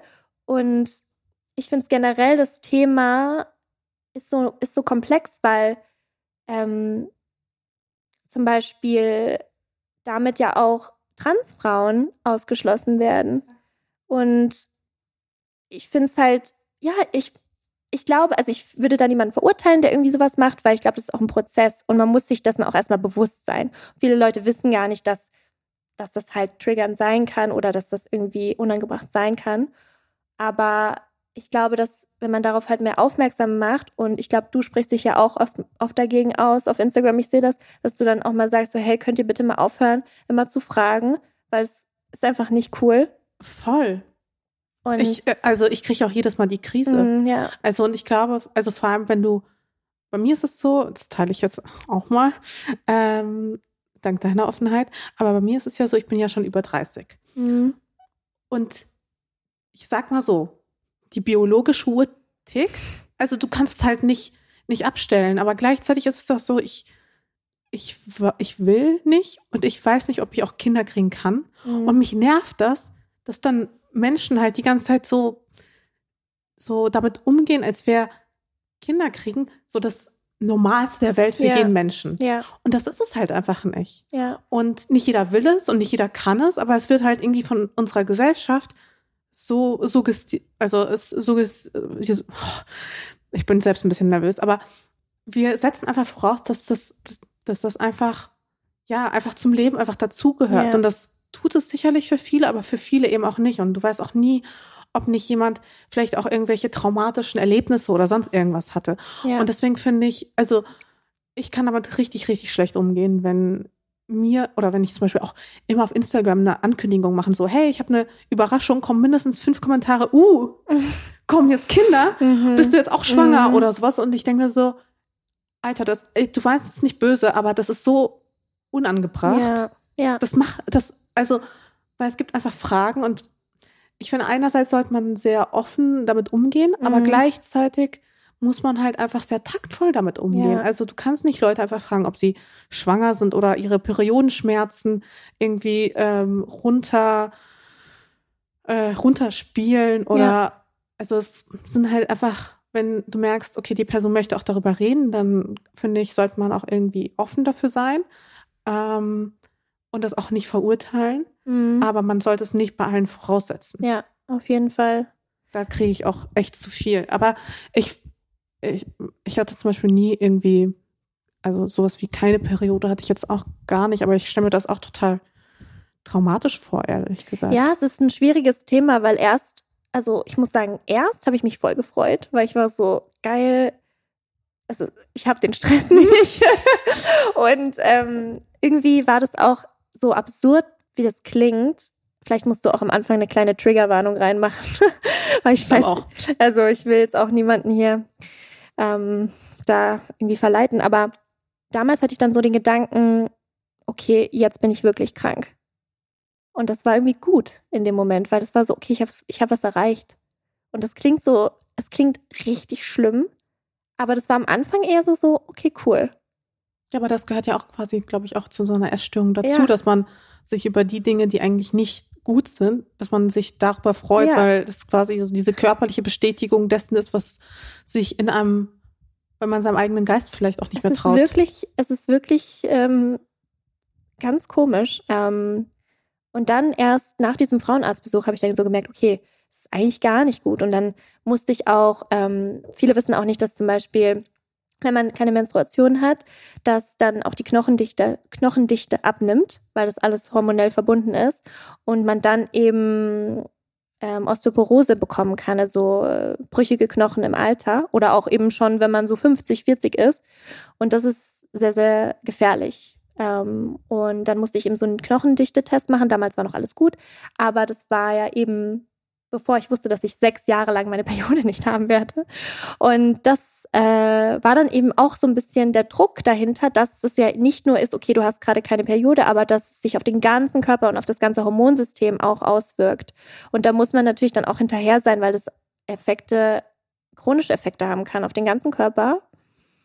Und äh, ja, da habe ich mich dann auch sehr, sehr mit befasst. Und da habe ich auch gemerkt, dass viele Frauenärzte gar nicht informiert sind, was das Thema angeht. Weil ich glaube, das ist natürlich auch nicht die Mehrheit. Das ist mir auch schon bewusst, dass man sich auf andere Themen fokussieren muss. Aber ich fand es komisch, weil oftmals war ich dann dort und hatte das Gefühl, ich bin besser informiert als die Ärzte selber. Und dann habe ich mir auch gedacht, warum gehe ich eigentlich zum Arzt? also jeder zweite hat gemeint, ja, nimm die Pille. Das löst aber nicht das Problem. Mhm. Also. Aber es klingt auf jeden Fall, als wäre es ein super langer Prozess. Mhm. Merkst, merkst du das bis heute noch irgendwie so Momente, wo du, ich würde nicht sagen, so Rückfälle hast, aber wie so Gewohnheiten, dass du irgendwie, weiß ich nicht, zum Beispiel bei so einem saftigen, bei so einer saftigen Schokoladentorte immer noch irgendwie so Hemmungen hast, die einfach so tief verwurzelt sind, dass du sie vielleicht nicht ablegen kannst oder so? Nee, eigentlich gar nicht. Das ist echt schön. Also es war natürlich ein Prozess, aber das habe ich jetzt gar nicht mehr. Was ich schon noch manchmal habe, sind ähm, ja so depressive Phasen, die jetzt nicht an der Essstörung gebunden sind, aber das sind einfach so Momente, also dass ich schon manchmal große Motivationsschwierigkeiten habe und dass ich manchmal mich zurückziehe oder ja negative Gefühle habe, aber nie schlimm, nie extrem und ja, ich würde sagen, ich habe ein sehr, sehr gesundes, normales Essverhalten, was wirklich so schön ist, weil man weiß auch nicht, also man kann sich gar nicht vorstellen, wie stressig sowas auch ist. Also es nimmt auch so viel Zeit ein, weil du denkst einfach nur an Essen die ganze Zeit, du planst immer alles akribisch und du kannst dann auch deine, also du kannst dann auch nicht einfach so auf eine Feier gehen oder auf ein Dinner gehen, weil da musst du ja dann essen und das, das ist halt ein Problem. Das heißt, du kannst dich auch eigentlich nicht normal mit Freunden treffen, weil du immer Angst hast, vielleicht essen die was und dann wird erwartet, dass du auch was isst. Und also es war sehr schwierig und jetzt ist mein Leben um einiges entspannter. Das ist echt, darüber habe ich ehrlich gesagt noch nie, klar, also wenn du selbst nicht betroffen bist, ja. dann denkst du darüber wahrscheinlich ja. nie nach, aber, aber ja, das klingt wirklich in der Tat stressig. Ja, ist es. okay, wow. Ähm, das war auch, auch super, so eine lange, lange, also ich wollte auch darüber sprechen tatsächlich, aber es äh, ist ja jetzt doch eher länger geworden als erwartet. Aber ehrlich gesagt, auch so ganz fertig bin ich mit dem Thema eigentlich auch noch nicht, ja. weil du Ask postest away. ja auch viel, ähm, also Selbstliebe spielt bei dir ja eine große Rolle auf deinem Account ähm, und du zeigst dich ja auch teilweise auch sehr freizügig und du machst ja auch oftmals diese ähm, Vergleichsbilder, wo du ja auch versuchst, Frauen zu motivieren, dass Körper einfach unterschiedlich aussehen und dass alle Körper okay sind. Mhm. Und was ich mitbekommen habe, ist aber auch, dass du deswegen auch kritisiert wirst, weil ja. du eben auch schlank bist. Mhm. Und wie gehst, also wie gehst du mit dem Hate überhaupt um? Ja. Ähm, also es, ich finde es immer die Frage, was wird kritisiert. Also ich denke, jeder, der online ist, wird auf die eine oder andere Weise kritisiert und das ist auch voll okay. Und ich muss auch sagen, dass meine Hater eigentlich sehr ähm, nett sind. Also das klingt jetzt so blöd, aber die sind, also klar gibt es auch welche, die sehr respektlos sind, aber der größte Teil ist wirklich, dass sie dann, dass sie auch einen langen Text schreiben, sich was dabei gedacht haben und halt unzufrieden sind, wie ich bestimmte Dinge teile. Und das ist ja auch ihr gutes Recht. Aber ich habe meistens das Gefühl, dass sie meine Message nicht so ganz verstehen oder was ich damit aussagen will, weil die dann zum Beispiel kritisieren, dass, also was du jetzt angesprochen hattest, dass ich als normschöne Frau kein Teil der ähm, Body Positivity Community sein kann, ähm, wo ich dann sagen muss, okay, das verstehe ich zum Teil, wenn man, es kommt halt drauf an, wie du die Body Positivity Community interpretierst, weil ursprünglich kommt es halt aus den 60er Jahren, da ist es entstanden und da kam es aus der Fat Positive Bewegung, also so, dass damals eben auch äh, kurvigere Frauen ähm, akzeptiert werden sollen, was ich super finde und was ich auch sehr wichtig finde. Aber ich habe das Gefühl, das war 1960 so, das hat sich einfach weiterentwickelt und es, ich finde es total toll, dass es jetzt auch auf Social Media eben so angekommen ist. Und ich finde immer, ich finde es immer schade, wenn man bestimmte Menschen aus einer Bewegung, die so wichtig ist, ausgrenzt. Weil warum? Also ich finde, jeder sollte da Teil davon sein dürfen, egal wie man aussieht. Und darum geht es mir auch. Mir geht es ja darum zu zeigen, dass wir eben alle vielfältig sind, dass wir alle individuell sind. Und ich finde es falsch zu sagen, dass du bist zu dünn, um Teil davon zu sein oder du bist zu dick, um Teil davon zu sein. Das gibt es ja auch. Aber die Kritik ist ja, dass Menschen aufgrund ihres Körpergewichts ja diskriminiert werden. Wohingegen normschöne oder normschlanke Frauen, das ja, also die ja nicht diskriminiert werden. Und deswegen diese mhm. Bewegung so wichtig für diese Frauen ist, um mehr Sichtbarkeit im Netz zu erlangen. Und weil Frauen in ja, einer durchschnittlichen Körpergröße oder Körperfülle oder also so eine ähm, einfach norm, normschlanke Frau, die Sichtbarkeit, also eh eine Sichtbarkeit hat. Ja, also dieses ähm, Phänomen Skinny Privilege gibt es ja jetzt, also ist jetzt auch wieder in allem Munde. Und ähm, das gibt es natürlich, also schon alleine, dass wenn du übergewichtig bist, dass du nicht dir normale Klamotten in einem normalen Laden kaufen kannst, dass du nicht ins Kino gehen kannst, weil die Sitze vielleicht zu klein sind. Solche Geschichten, das vergisst man halt natürlich auch als äh, Durchschnittsmensch oder ich weiß gar nicht, wie ich das beschreiben soll. Aber ähm, das ist mir auch auf jeden Fall bewusst. Ähm, dennoch gibt es das ja auch auf die andere, also in die, ins andere Extrem. Zum Beispiel, ich weiß nicht, ob du das mitbekommen hast mit Adele. Also Adele ist ja bekannt geworden, wo sie deutlich mehr gewogen hat als jetzt und sie hat ja stark abgenommen. Und da gibt es dann auch Leute, die sagen, oh, du bist jetzt nicht mehr body positive, weil du hast, du bist jetzt ja nicht mehr so, du siehst jetzt ja nicht mehr so aus wie damals und du hast dich runtergehungert. Aber woher weißt du denn, ob das nicht, ob sie das nicht gemacht hat, weil sie sich jetzt besser fühlt oder weil sie sich jetzt gesünder fühlt oder weil sie es einfach selber wollte? So. Und ich finde es schade, dass dann immer Leute ausgegrenzt werden, weil sie jetzt nicht mehr so in dieses Bild passen, was sich bestimmte Menschen da zurechtgelegt haben. Und ja, also was ich eigentlich so aussagen möchte, du hast Vergleichsbilder gesagt, ne? Das ist eigentlich, also ich weiß, was du damit meinst, aber mir geht es eben darum, nicht zu vergleichen, sondern zu zeigen, ähm, jeder Mensch hat so viele Facetten und ein Foto kann dich niemals so zeigen, wie du wirklich aussiehst, weil du in jedem Moment anders aussiehst. Und ich habe tausend Arten, wie ich aussehen kann und das sind nur zwei. Und ich will aber einfach nur zeigen, dass man sich eben nicht an diesen Bildern irgendwie fest festklammern soll und so sagen so, oh, ich will jetzt irgendwie aussehen wie sie oder warum, warum habe ich nicht das oder das oder so, weil ich kenne diese Gedanken ja auch, ähm, aber ich habe mich frei gemacht davon zum größten Teil, weil, weil das einfach so viel besser ist, wenn man sich selber so annimmt und klar kann man sich ja auch, also man sollte, ich finde es, ich finde es nicht falsch, wenn man sich verändern möchte, aber nicht aus dem Grund, weil man so sein will wie jemand anders. Und was ich auch immer sage, ist, ich sehe meinen Körper ein bisschen als Kunstwerk. Das ist dann auch wieder so diese Verbindung zu meiner künstlerischen Seite, weil bei Kunst man eben Makel und krumme Linien oder einzigartige Elemente feiert und an seinem eigenen Körper kritisiert. Und Kunst hängt man an die Wand, hat man Respekt vor, ehrt man und seinen eigenen Körper macht man runter. Und das geht für mich nicht zusammen. Und wenn ich mich, wenn ich so einen schlechten Tag habe, dann sage ich mal, hey, du bist ein Kunstwerk und kein, kein Mensch ist genauso wie du. Warum machst du dich selber so fertig? Zelebrier das doch mal. Gibt es einen Makel, den du total zelebrierst? Zum Beispiel habe ich mich sehr stark mit meinen Dehnungsstreifen angefreundet. Also ich habe sehr starke Dehnungsstreifen, vor allem am Po und an den Oberschenkeln. Ähm, und die waren früher auch extrem rot. Die sind jetzt einfach so wie so Narben, also so hell. Ähm, und die fand ich früher so schlimm. Ich weiß nicht, ich fand das so, ich wollte es einfach weghaben. Ich habe mich sogar informiert, wie man das, dass man es ja operieren kann und so. Also wirklich, ich war ganz, ganz, ganz schrecklich und ich habe auch gedacht, ich wäre die Einzige damit, weil meine Freundinnen das alles nicht hatten. Und ähm, ja, jetzt finde ich das eigentlich ganz cool, weil das ist so, wenn man das anguckt, ich habe auch mal so ein Bild davon gemacht, ähm, also so von sehr nah und es sieht einfach aus wie so kleine Wellen in meiner Haut, wie so, wie so ein kleiner Ozean. Und das ist total schön.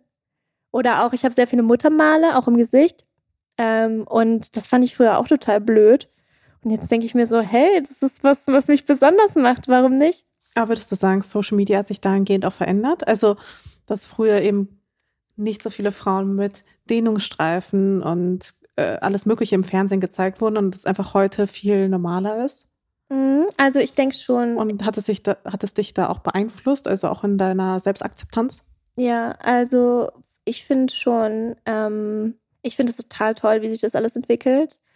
Klar, man muss auch dazu sagen, Instagram ist ja so eine Bubble. Also man ist man sieht ja auch immer das, was man sehen will. Es gibt so viel. Ich habe einmal, da habe ich irgendwie, ich weiß gar nicht, was ich gemacht habe, aber ich habe so eine ganz neue Community entdeckt, die so einen ganz crazy Style hat und ich hatte davon noch nie irgendwie was gesehen vorher, weil man ja immer wieder das angezeigt bekommt, was man auch irgendwie was, was man auch eh sieht. Und dann habe ich natürlich auch das Gefühl, oh, alle sind so toll ähm, akzeptierend und respektierend und das ist alles so toll. Aber es gibt natürlich auch eine ganz andere Welt auf Instagram. Aber in meiner Bubble zumindest habe ich das Gefühl, dass es sich sehr in eine sehr gute Richtung bewegt und dass viel mehr offen und ehrlich geredet wird und auch Tabuthemen angesprochen werden. Und das finde ich so wichtig, vor allem eben auch für jüngere Mädels und auch Jungs natürlich, ähm, weil wir beide, obwohl, ich weiß nicht, du, ich kenne ja deine Story, deine Emo-Story. also du bist ja schon sehr lange auf ähm, Social Media. Ähm, aber ich habe auch, ich habe erst angefangen, wo ich im Prinzip in der Schule fertig war. Also klar, ich hatte Schüler-VZ, aber das war, also da habe ich nichts von mir gepostet eigentlich. Und heutzutage ist es ja wirklich so, dass Kinder mit zwölf Jahren teilweise schon Instagram haben. Und ich glaube, da ist es umso wichtiger, dass man da respektvoll mit umgehen lernt und auch eine gesunde Distanz lernt dazu und eben schon früh beigebracht bekommt, sich nicht zu vergleichen oder sich nicht ähm, an Likes zu messen oder sowas. Weil wenn man damit so aufwächst, ist es ja noch viel intensiver, als wenn man das jetzt mit 18, 19 irgendwie macht. Ich kann es leider überhaupt nicht einschätzen, ehrlich gesagt, weil ich bin, als ich jung war, gab es halt kein Social Media und erst als ich in diese Social Media Welt so ein bisschen reingezogen wurde, habe ich auch, ja klar, fängt man dann an, sich zu vergleichen und Likes und sowas spielen irgendwie auch eine Rolle, aber ich weiß auch nicht, ich habe da total Schwierigkeiten, erstens nochmal zurückzugehen. Mhm. Ähm, ich kriege das gedanklich gar nicht irgendwie nochmal so richtig hin. Mhm. So für mich, die Hälfte, die Hälfte meines Lebens habe ich auf Social Media, wow. also oder fast die Hälfte meines Lebens bin ich schon Influencer. Also das ist halt sehr krass es ist halt, in, also es ist wirklich insane eigentlich. Mhm. Deswegen ist diese Welt vorher, also alles vor meinem 16., 17. Lebensjahr ohne, ohne Social Media, super, super verschwommen irgendwie. Also ich kann da überhaupt nicht richtig zu relaten. Und ich glaube, einerseits, klar, man muss eine gewisse Distanz lernen. Das im Hintergrund ist übrigens mein Kater, ne? Wow, der redet ja richtig. Der, der redet Wahnsinn. richtig viel, der ist sehr kommunikativ. Jetzt sagt er gerade, er möchte gerne raus. Aber kein Mensch Jetzt lässt ihn hier raus. Ähm, nein, und ich glaube, junge Leute einerseits, ähm, diesen Umgang mit Social Media lernst du ja auch nur, wenn du auf Social Media bist. Mhm. Und den kannst du nicht irgendwie theoretisch oder sowas lernen. Ja. Ich weiß auch gar nicht, ob das so hilfreich, also ich glaube, du kommst so oder so vielleicht, wenn du dazu veranlagt bist, in diese, in diese Spirale rein, dass du oder ja, vielleicht auch teilweise Abwärtsspirale rein, dass du ähm, einfach anfängst, je tiefer oder je intensiver du dich mit Social Media ähm, auseinandersetzt, umso, umso mehr vergleichst du dich vielleicht oder misst dich auch daran. Und da rauszukommen, ist halt einfach ein Prozess. Aber vielleicht ist es auch, je früher du damit anfängst, desto besser ist es, solange du vielleicht auch irgendwie sogar auch einen stabilen Haushalt, eine stabile Familie hast, ähm, ja, ich kann das überhaupt gar nicht so richtig einschätzen, weil ich glaube auch natürlich Hormone spielen da auch eine krasse Rolle. Also mhm. wenn du vielleicht bist mit zwölf sogar weniger anfällig als mit 16. Könnte ich mir auch vorstellen. Ich habe da halt überhaupt nicht, ich finde, es gibt auch nicht so richtig die Möglichkeit, da, da wirklich Studien vielleicht auch so zu entwerfen. Aber ich glaube, mhm. da spielen einfach viele verschiedene Faktoren eine Rolle. Und ich weiß gar nicht, ob es so richtig ist, sein Kind direkt irgendwie von klein auf abzuschotten, weil Social Media ist halt Teil unseres Lebens. Also, ja. und das wird es auch bleiben. Und das Internet, glauben manche ja nicht, aber es geht halt nicht mehr weg. Das wird jetzt Teil unseres Lebens ja. sein. Und je eher du quasi den Umgang damit lernst, desto besser ist es eigentlich. Ja. Und ich finde, nochmal äh, hinzufügend, eigentlich noch als Fußnote eher. Und ich muss sagen, das, was Generation Z. Bist du eigentlich auch Generation Z? So halb, ne? Irgendwie. Du bist nicht ganz Millennial, aber auch nicht. Ich bin 96. Also ich weiß nicht, wo das reinfällt. Ja, bin mir auch nicht ganz sicher. Irgendwo dazwischen irgendwie. Mhm. Ähm, aber das, was die Generation Z jetzt gemacht hat oder was die macht und auch mit der ganzen Klimabewegung und sowas, das ist halt fucking beeindruckend und ich bin, ich bin, ja, ich bin einfach wirklich beeindruckt von den jungen Leuten, die heute, heutzutage auf die Straße gehen, wie informiert und engagiert sie sind. Und so war ich halt nicht, aber auch weil ich den Zugang zum Internet und alles nicht hatte. Also wenn ich mich für eine Sache interessiert habe, so dann bist du da nicht allzu schnell vorangekommen. Du musst musstest in die Bibliothek gehen, du musstest dich wirklich auch so sehr trocken mit Dingen auseinandersetzen, wohingegen du heute ja geile YouTube-Tutorials zu jedem möglichen Scheiß hast. Mhm. Und deswegen, ich weiß nicht, ich, um zurückzukommen, ich, klar, ähm, vergleichen ist irgendwie scheiße und messen ist auch an sich irgendwie scheiße. Aber ich glaube, so den richtigen Umgang mit Social Media lernt man nur, wenn man auf Social Media ist. Ja, also ich finde auch, was du gesagt hast, abschotten ganz falsch. Also das würde ich auch nicht machen, weil es ist ja auch wichtig, dass man es lernt, eben damit umzugehen. Aber ich habe zum Beispiel jetzt äh, letzten Monat, ich arbeite so freiwillig für Plan International eben als Ambassador und da, also das Kinderhilfswerk und die haben einen ähm, Report rausgebracht zum Weltmädchentag, wo es darum ging, ähm, wie viel Belästigung, wie viel Gewalt eigentlich auf den sozialen Medien passiert und wie wenig darüber gesprochen wird und wie wenig dagegen gemacht wird. Und da wurde mir dann auch die Frage gestellt, ja, was würdest, was kann man denn da machen? und ich habe mir Gedanken gemacht und was ich zum Beispiel richtig gut fände, wäre, wenn schon in der Grundschule, weil eben die Kinder so früh damit anfangen, wenn es schon in der Grundschule ein Fach geben würde, Social Media oder so. Voll, absolut. Ähm, weil ich glaube, viele wissen erstmal nicht, was es anrichten kann, wenn man Hater-Kommentare ablässt oder wenn man online mobbt. Und man weiß auch nicht, wie gehe ich damit um, wenn ich sowas bekomme. An wen kann ich mich wenden? Was kann ich jetzt machen? Und die Suizidrate von Kindern ist enorm gestiegen seit Social Media, weil diese Kinder nicht wissen, wie sie damit umgehen sollen. Und sie werden so fertig gemacht, dass sie keinen Ausweg sehen. Und ja, und wir alle wissen, Kinder können richtig, richtig schlimm, sein. Ne? Richtig schlimm, ja. Und ich glaube, das ist halt super wichtig, dass man da früh irgendwie einen respektvollen, verantwortungsvollen Umgang mit lernt. Und das klingt jetzt vielleicht komisch, aber ich würde schon in der Grund Grundschule damit anfangen. Ähm, ich finde, das klingt überhaupt nicht komisch. Ich finde, das klingt total sinnvoll. Hm, ja, und eben auch aufzuzeigen, also was ich halt auch gut fände, wäre, wenn mehr ich kenne mich jetzt nicht so ganz aus, aber das meiste wird ja über einen Algorithmus geregelt bei den ganzen Social-Media-Plattformen. Wenn da mehr wirkliche Menschen wären, die ähm, kontrollieren, was abgeht und auch irgendwelche Ansprechpartner da wären, an die man sich wenden kann und auch relativ schnell vielleicht eine Antwort bekommt mal. Ich habe manchmal das Gefühl, man kann ja bei Instagram auch immer so äh, Fehlermeldungen senden. Ich kriege da irgendwie nie, ich, ich merke nie, dass da irgendwas passiert bei mir. also ich glaube, ich, ja, ich weiß auch gar nicht, ähm, ob es zum Beispiel so richtige Ansprechpartner überhaupt gibt. Also zum Beispiel für Instagram habe ich selber so ein, als Creator habe ich einen Ansprechpartner, aber so als normaler Mensch kriegst du da ja nicht irgendwie einen Kontakt zugewiesen ja, oder sowas. Ja. Oder auch nur irgendeine Art von ähm, persönlicher Beziehung oder sowas, die du da aufbauen kannst. Also es, ja, es stimmt schon, da fehlen natürlich Leute, aber ähm, da gibt es ja auch diese spannenden äh, Reportagen oder auch traumatisierenden Geschichten von Menschen, die, mh, hm, wenn du ja etwas abschickst oder meldest, dann filtert es das ja raus und richtige Menschen müssen das ja gegen, gegenprüfen.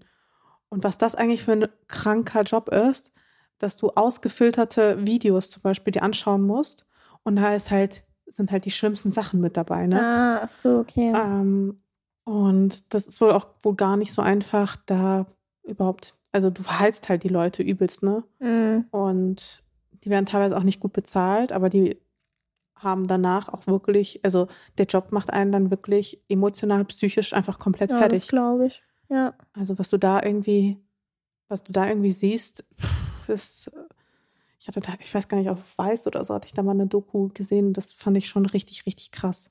Also von ich will das eigentlich alles gar nicht aufzählen.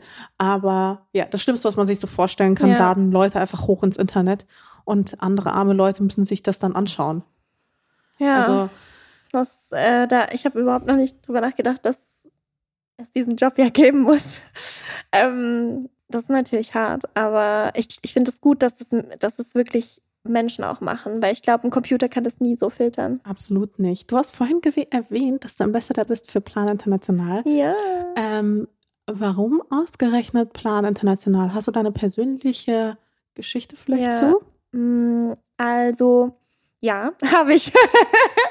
ähm, meine Eltern haben mich super früh schon so an das Thema rangeführt, dass man zurückgibt und dass es nicht jedem so gut geht wie uns und dass wir äh, sehr privilegiert sind.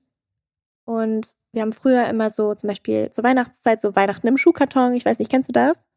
Das ist so, ich weiß gar nicht, ob es das noch gibt. Ich denke schon. Das ist eine Initiative, wo man ähm, einen Schuhkarton vollpackt mit kleinen Geschenken. Und dann äh, kann man da auch draufschreiben, für welches Alter das ungefähr ist. Äh, und dann werden diese Schuhkartons alle eingesammelt und dann verschickt an Kinder, die eben kein Weihnachtsgeschenk bekommen. Und die bekommen dann deins. Und das haben wir immer gemacht. Und ich weiß noch, das hat mir so viel Spaß gemacht, weil ich dann in den, in, also einkaufen gegangen bin mit meiner Mama.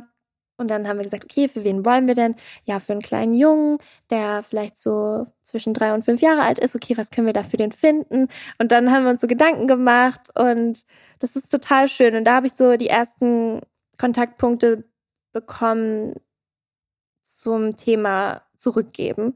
Und dann, ähm, ich weiß gar nicht, wie alt ich da war, aber auch noch relativ jung, also auch auf jeden Fall Grundschule.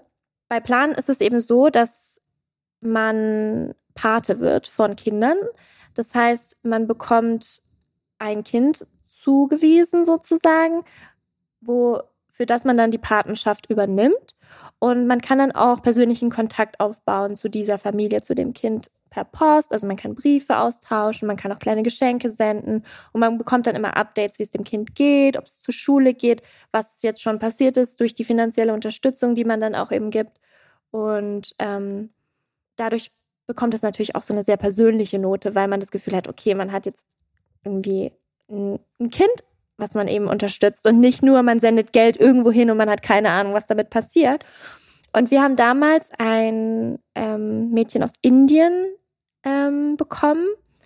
Sie heißt Rukma und sie war damals, glaube ich, ein bisschen jünger als ich. Und das war für mich dann so, oh, ich habe eine Schwester in Indien. und dann haben wir, ja, haben wir sie dann eben über Jahre, also ich glaube, es geht bis die Kinder 18 werden und dann ist es eben vorbei, weil es ja ein Kinderhilfswerk ist. Ähm, deswegen die Patenschaft ist auch schon beendet. Aber das war total toll, sie auch so aufwachsen zu sehen, wenn man dann auch mal Fotos bekommt und man hat wirklich das Gefühl, man ist so dabei irgendwie. Und dann, also es war aber alles durch meine Eltern eben initiiert. Und dann habe ich irgendwie vor zwei Jahren oder so, habe ich dann gedacht, warum mache ich eigentlich nichts ehrenamtlich in der Öffentlichkeit? Weil ich meine, ich bin jetzt keine extrem berühmte Person, aber ich habe schon eine Plattform und ich erreiche auch Menschen und ich finde es irgendwie voll wichtig, auch sowas zu teilen. Und irgendwie habe ich da vorher noch nie drüber nachgedacht. Und dann habe ich gedacht, hm, ich mag Plan, ich finde die super. Ich schreibe den einfach mal, vielleicht kann ich mal was für die, für die tun oder so. Und dann habe ich den geschrieben und dann haben die mir sofort geantwortet und haben gesagt, krass, das kommt gerade wie gerufen, weil wir machen, wir haben noch nie mit, also noch nie so Social Media Arbeit gemacht. Wir wollen es gerade anfangen. Wir planen nächste Woche eine Reise nach Kambodscha, um zu zeigen, wo unsere Spenden hingehen. Und uns ist jemand abgesprungen. Willst du mitkommen? Und ich war Okay, so, krass. ja, es war so heftig. Und ich dachte nur so, okay, ja, okay, ich mach's. Und es war eigentlich total ungünstig, weil ich musste mich halt impfen lassen, weil das ein Gebiet ist, wo sehr viele Krankheiten sind. Und in einer Woche impfen lassen, äh, ja, ciao, geht nicht. Ähm, ich hatte Uni, ich hatte auch Klausuren, also nicht Klausuren, sondern so Projekte. Ich musste das halt alles ein bisschen verschieben, aber mir war das so wichtig, ich wollte das halt machen. Und ich habe Flugangst. Und wir sind in so, ähm, so einem richtig, also man kann es auch auf Instagram sehen, ich habe so ein Highlight, das heißt Plan. Oder heißt, oder heißt es Equality? Ich bin mir nicht sicher. Auf jeden Fall in meinen Highlights gibt es so eine Story von Kambodscha. Und man sieht einfach dieses Flugzeug, in dem wir da geflogen sind. Es war so unsicher, es war so klapprig, ich habe noch nie so ein Flugzeug gesehen und ich hatte so Panik. Aber es ist alles gut gegangen. Und genau, da haben wir dann, sind wir dann dahin gereist und es war so der Beginn meiner Arbeit eben mit, mit Plan auch öffentlich und haben dann eben gezeigt, wo die Spenden hingehen und was wirklich mit den Spenden passiert. Und da habe ich auch zum ersten Mal gelernt, dass du eben nicht das Kind nur unterstützt, sondern eine ganze Gemeinde. Also du hast zwar den persönlichen Kontakt mit dem Kind, aber das Geld geht nicht nur an das Kind, weil sonst würde da halt total die Ungerechtigkeit entstehen, wenn jetzt einer unterstützt wird und der nächste nicht, sondern die ganze Gemeinde wird unterstützt, dass sie sich auch langfristig selbst helfen kann. Also zum Beispiel waren wir da, also die haben auch ganz viele unterschiedliche Projekte, die sie machen und wir waren da an einem Hygieneprojekt und da habe ich auch zum ersten Mal gelernt, wie wichtig denn auch zum Beispiel Toiletten sind. Und man denkt so, okay, hä? Aber durch diese unhygienischen Verhältnisse entstehen eben auch Krankheiten und dadurch, dass die ärztliche Versorgung nicht gewährleistet ist, ist es super gefährlich, auch besonders eben für ältere Menschen oder für Kinder. Und das haben wir uns angeschaut. Das war auch so süß, weil ich hatte auch so ein bisschen Angst, dass es dann so ist, ja, wir kommen dahin, wir sind so die aus dem Westen und wir, wir sind da jetzt eine Woche, machen Bilder und dann hauen wir wieder ab. Ja, so White Saviorism. Genau, genau. Ne? Und da hatte ja. ich halt so Panik vor. Deswegen habe ich auch gedacht, so machst du das jetzt? Wie dumm ist das eigentlich, ne?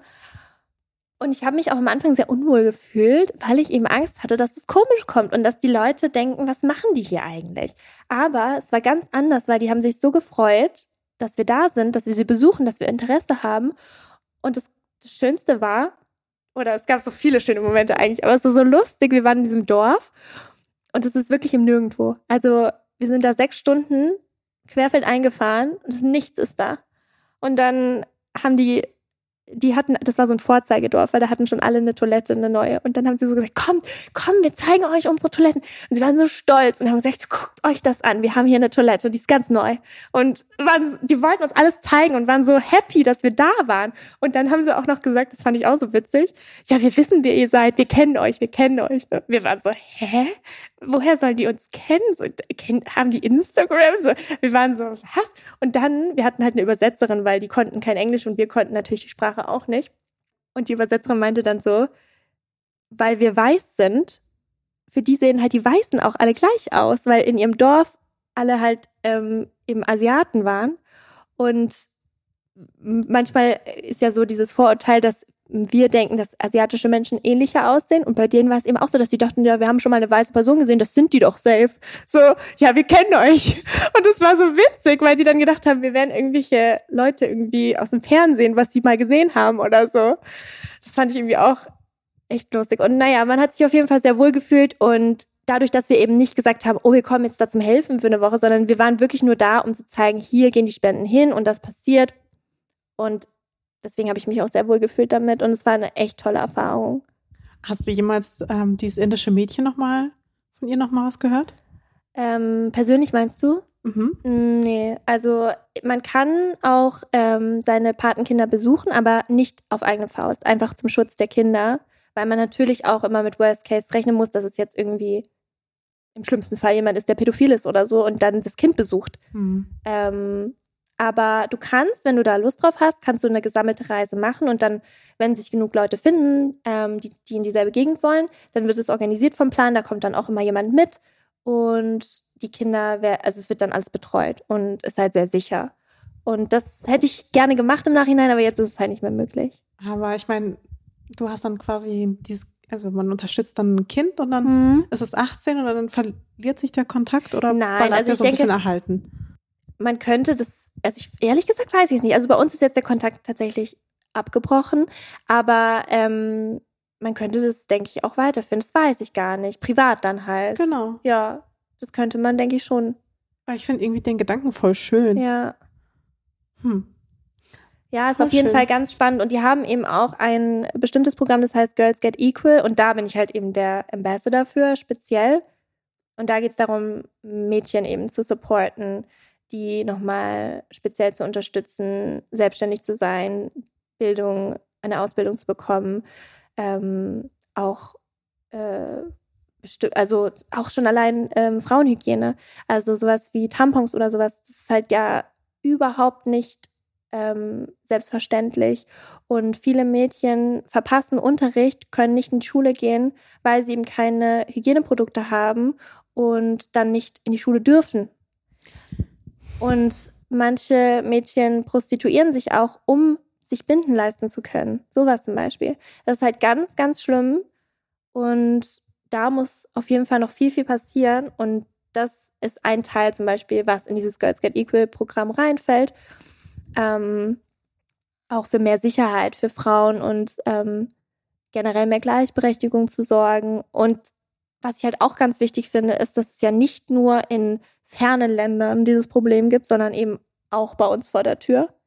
Und ja, da deswegen, ich finde es super, was die für Arbeit machen und ich freue mich total, dass das jetzt irgendwie so sich so gefügt hat alles und ich dann immer ab und an ähm, da aktiv sein darf. Bekommst du aber viele Charity-Anfragen?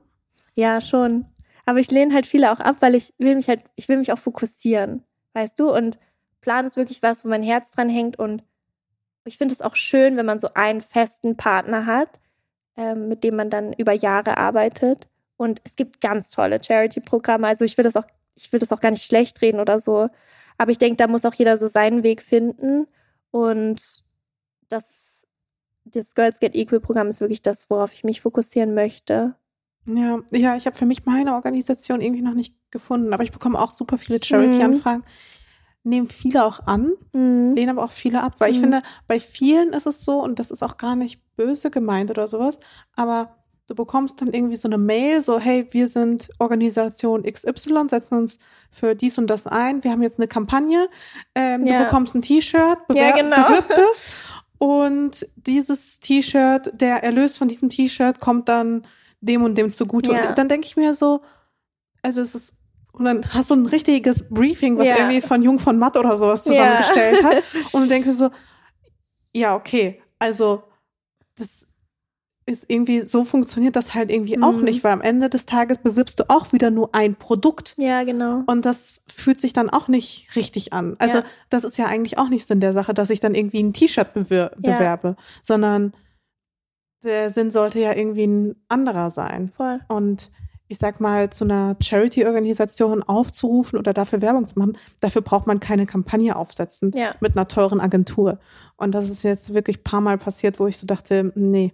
Also das, das lehne ich, Thema. Das lehne ich halt schon mhm. häufig einfach ab. Aber wenn's, wir beide hatten ja auch dieses, zum Beispiel dieses Anne Frank äh, Hörbuch hatten wir, glaube ich, beide eingesprochen, ja, ne? Ja. Da jeweils ein Kapitel. Ja. Und das finde ich zum Beispiel ist eine tolle Idee, weil du da irgendwie auf Themen aufmerksam machst, auf eine besondere Art und Weise, ja. ähm, die auch wenig mit, ja, du hältst ein T-Shirt in die Kamera mhm. hoch oder sowas. Und ich weiß nicht, wie lange du gebraucht hast, aber ich habe für mein Kapitel, habe ich zwei Stunden oder so gesessen. Also ich habe es mhm. ewig eingesprochen, weil ich wollte es auch schön machen. Und sowas finde ich dann zum Beispiel total schön und sinnvoll ja. und, und irgendwie hilfreich. Und da passt halt die Geschichte und da verstehe ich auch, dass man eine gewisse Kampagne braucht und ja, Organisationsaufwand und sowas. Aber bei diesen ganzen, wir schicken dir ein T-Shirt zu, zu Geschichten oder sonst irgendwas und die ganze Arbeit liegt dann auch immer nur auf meiner Seite. Mhm. Also ich muss es dann auf meinen Kanälen posten und von ihnen kommt halt auch keine richtige Mitarbeit. Ja. Also das ist leider auch so ein Problem. Nicht, also ist jetzt nicht gängig das, was meistens vorkommt, ja. aber schon oft genug, dass ja. ich da, dass es mir mittlerweile echt negativ aufstößt. Ich glaube halt, ähm, dass jeder Mensch ja auch für andere Dinge steht. Also manch, manche Menschen sind sehr gerührt von Tierleid beispielsweise.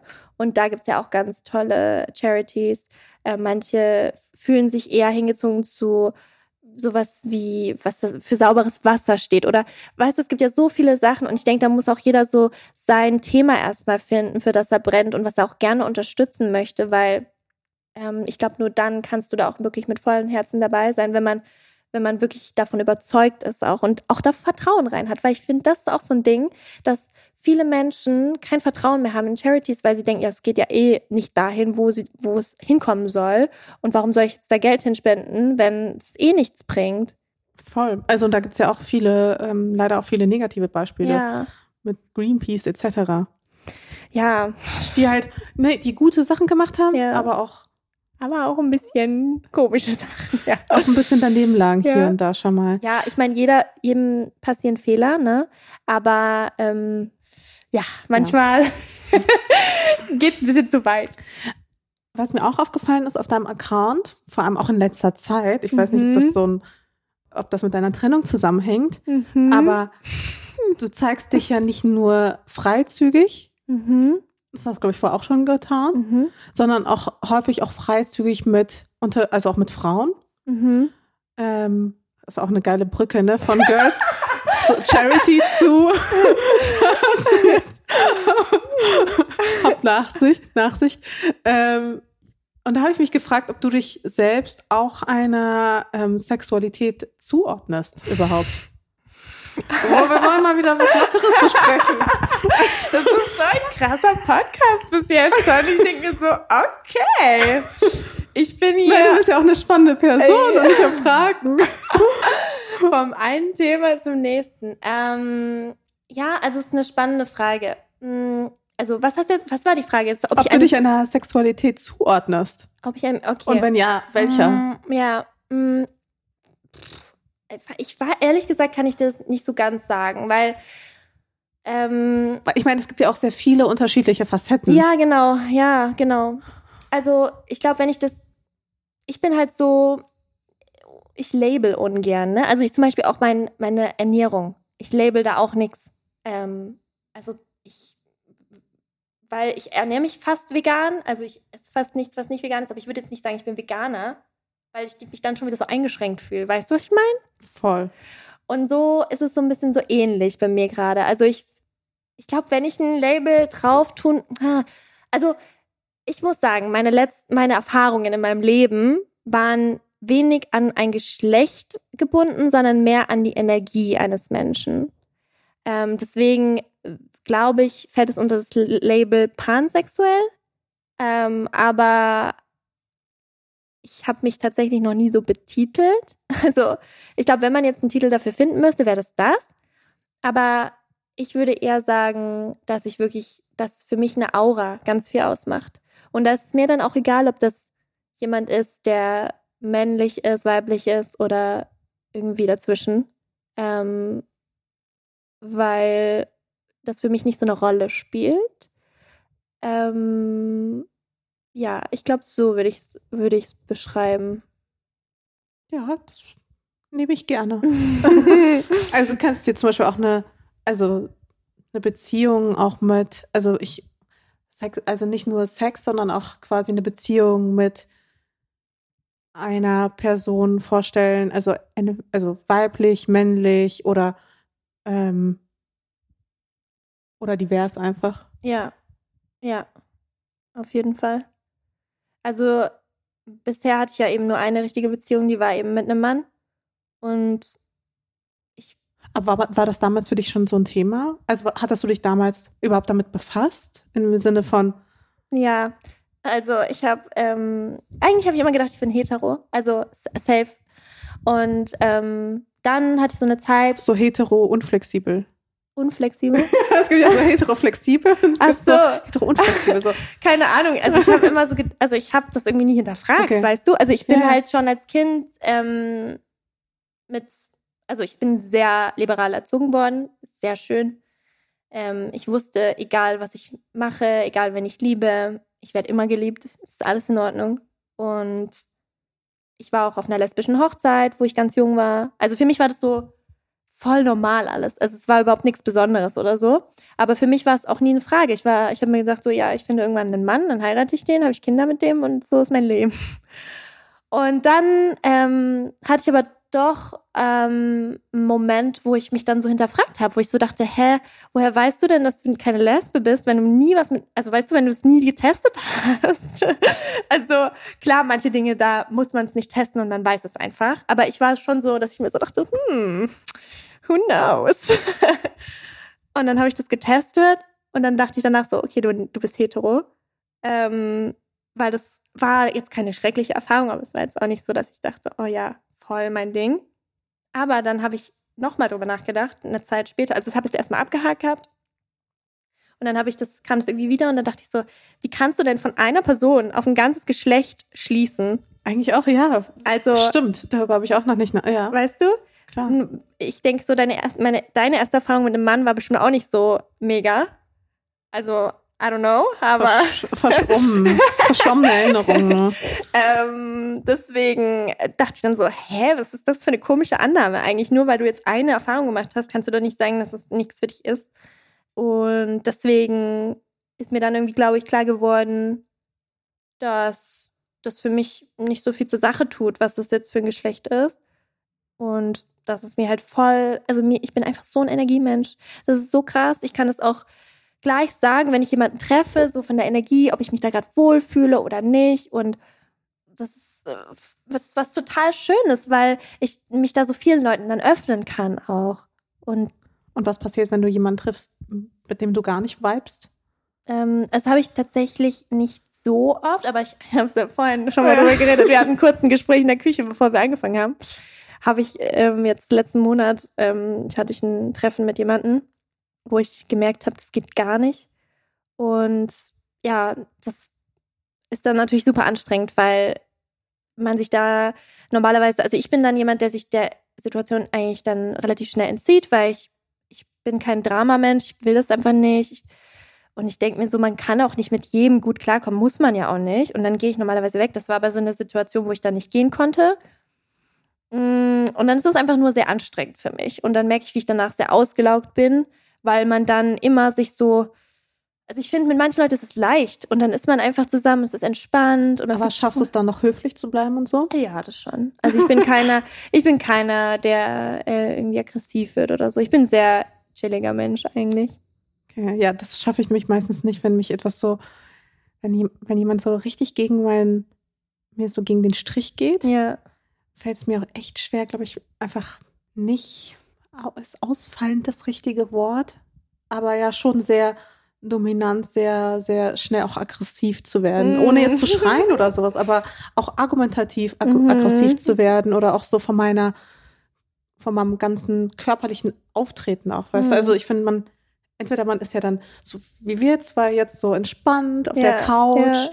und ja, irgendwie Hände frei, ja. so. Oder, und ich merke das dann sofort, wenn ich jemanden nicht so richtig mag, dann bin ich wie so ein Stier, Stier weißt du, der so nach oh vorne oh preschen will.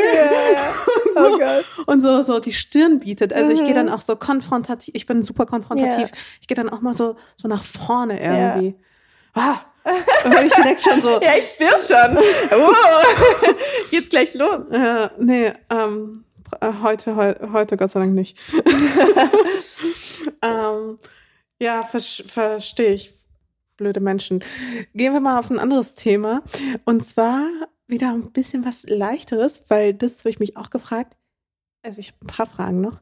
Aber unter anderem, sammelst du eigentlich irgendwas? Hm, gute Frage. Also ich habe früher super viel gesammelt. Ich, hab, ich war auch so ein Diddle-Sammler. Hast du auch mal Diddle gesammelt?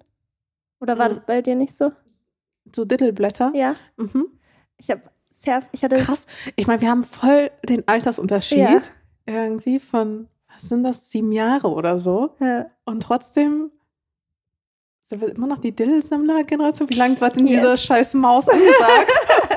Die müssen ja echt das Geld ihres ja, Lebens ja, gescheffelt voll. haben mit so Grundschülern wie dir und das mir. Das war Wahnsinn. Ich war, und es gab dann ja auch so spezielle Blätter, die so Duft hatten oder äh, manche, wo die ganz selten waren. Und es war ein richtiges Geschäft immer in den Pausen so, okay, wir tauschen das mit dem und so. Okay, und jetzt kommt der Cliffhanger und du erzählst, dass du immer noch Blätter sammelst. Oh yes. Nein.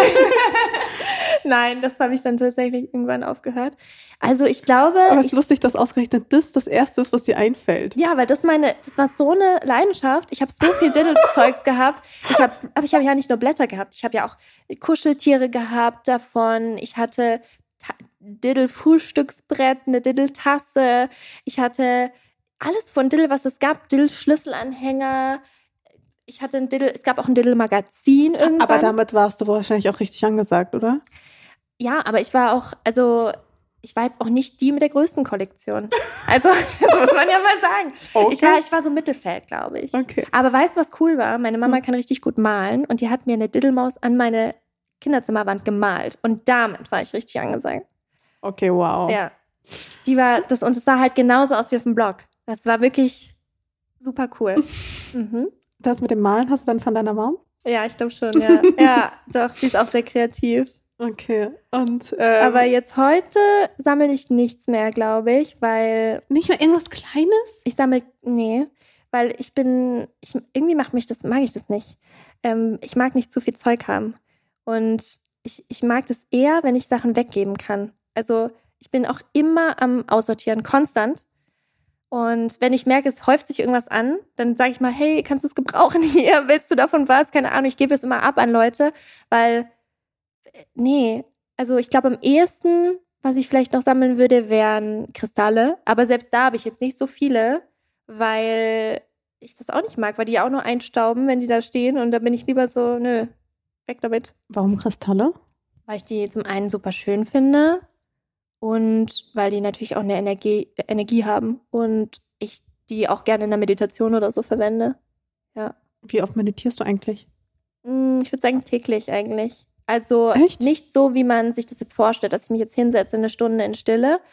Aber Meditation kann ja so unterschiedlich ausfallen. Also zum Beispiel, wenn ich was male, dann ist es für mich auch eine Meditation. Wenn ich in der Bahn sitze und dann mache ich mir irgendwie ein Mantra auf die Ohren, mache kurz meine Augen zu, ist für mich auch eine Meditation. Wenn ich journal, ist es eine Meditation. Wenn ich Yoga mache. Also es gibt ja so viele Arten und deswegen auf jeden Fall täglich. Also es gibt bestimmt mal einen Tag, wo ich es nicht mache, aber im Durchschnitt schon jeden Tag. Hast du sonst noch andere Routinen außer die Meditation? Kaffee. Feel you, girl. Yes. ähm, und zwar nicht nur am Morgen, sondern eigentlich, also ich würde mal sagen, so dreimal am Tag. Okay, ciao. Das ist wirklich viel. Ich hatte mal eine Zeit, wo ich sehr viel Kaffee getrunken habe, also wo ich wirklich fast nur Kaffee getrunken habe. Äh, Das ist dann auch schlecht. Aber also meine Routine ist wirklich aufstehen, erstmal Kaffee an, Kaffee machen und dann kann der Tag starten. Das- ja, geht mir genauso. Ohne Kaffee kein Mensch. ja. Das ist echt so. Und hast du sonst noch ein Guilty Pleasure? Ja. Weil es schon, also Kaffeesucht ist natürlich Guilty Pleasure, akzeptiere ich auch, aber es ist bestimmt, also das ist nicht guilty genug eigentlich. Mhm. Guilty pleasure. Mhm. Irgendein verrückter YouTube-Verlauf? Mhm. ja, oh mein Gott, das stimmt eigentlich. Also YouTube generell ist so voll schlimm, weil ich, also auf Instagram, ähm, keine Ahnung, bin ich dafür, dass es einen Großteil meiner Arbeit darstellt, gar nicht so viel. Also eher, dass ich ähm, mit meiner Community interagiere, aber dass ich jetzt so selber da so viel Zeit verbringe auf anderen Accounts, ist gar nicht so. Aber bei YouTube, oh Gott, das ist so schlimm. Was guckst du dir Und ich da? habe jetzt Ja. was äh, für mich entdeckt. Und zwar Drama Channels. Das ist so krass. Also es gibt Kanäle, die ähm, praktisch dich mitnehmen, also die, die erzählen dann über eine Trash-TV-Show und machen die, nehmen die Show dann auseinander und reagieren darauf. Ich schaue diese Shows halt nicht, aber ich schaue immer diese Drama-Channels, wie sie dann über diese Show sprechen. Also zum Beispiel ist jetzt gerade aktuell Bachelorette. Da gibt es tausend Drama-Channels, die dann darüber reden und spekulieren und sagen, ja, also ich bin, ich glaube, der wird gewinnen, weil bla bla bla und jetzt ist da was passiert und so. Und das Schlimme ist, dadurch, dass ich das immer gucke, wird mir das jetzt auch immer angezeigt und dann will ich es noch mehr gucken und es ist so ein Teufelskreis. Und es sind halt Videos, ich will die nicht schlecht reden, es sind auch Creator, die ihre Daseinsberechtigung haben, aber du bist halt danach, du hast es geguckt und es hat dir halt einfach nichts gegeben. Weißt du, du siehst das halt und was ist dann einfach Lebenszeit gerade. Aber ich schaue es halt gerne, ne? Also ich gucke mir das dann an, zum Beispiel am Morgen, wenn ich dann meinen Kaffee trinke. Dann gucke ich meine Drama-Channels und bin dann voll up to date, was da passiert im deutschen Fernsehen. Ich kenne ja diese Leute auch alle nicht. Also zum Beispiel, ich weiß nicht, ob du das jemals gesehen hast. Ich habe es nie gesehen. Ähm, wie heißt das? Das ist so, da kommen so Pärchen hin und die versuchen sich gegenseitig auszuspannen. Love Island heißt das, glaube ich. Und darüber gibt es auch ganz viel äh, Trash, äh, Drama. Ja. Ich glaube tatsächlich, du bist nicht alleine damit. Also von meiner Seite vielleicht jetzt nicht so viel Support an der Stelle, aber ich kann da wirklich nicht mitreden. Aber ähm, an sich äh, habe ich das schon von ein paar Menschen gehört, von denen ich es auch wirklich nicht erwartet hätte. Ja, ich glaube, das ist einfach so, weil das so weg ist von deiner Realität, dass man da so Mhm. krass gut abschalten kann. Ich schaue zum Beispiel auch, und ich finde es jetzt richtig schade, dass es vorbei ist, Keeping Up with the Kardashians. Das habe ich auch Da gesehen. musste ich auch direkt dran denken, als du das mit den Drama-Shows erwähnt hast. Ja, das habe ich auch gesehen. Und wie heißt es? The Real Housewives of New York oder The Real Housewives of Beverly Hills. Das ist so ein Mist einfach, aber irgendwie ist es so entspannend. Vor allem, wenn man halt viel Stress hat, ist es so nice, einfach abzuschalten. Das Okay. ist auch so eine Sendung, die gucke ich halt mit, also manche Sendungen gucke ich gerne mit Leuten zusammen und dann kann man so drüber reden und so. Aber das ist so eine Sendung, die gucke ich einfach nur alleine. Das ist, wenn ich so richtig abschalten will und mit niemandem reden, ich bin einfach nur da und lass mich berieseln. So. Geil. Ja. Ich lieb's. geiler, geiler Guilty Pleasure auch. Mhm.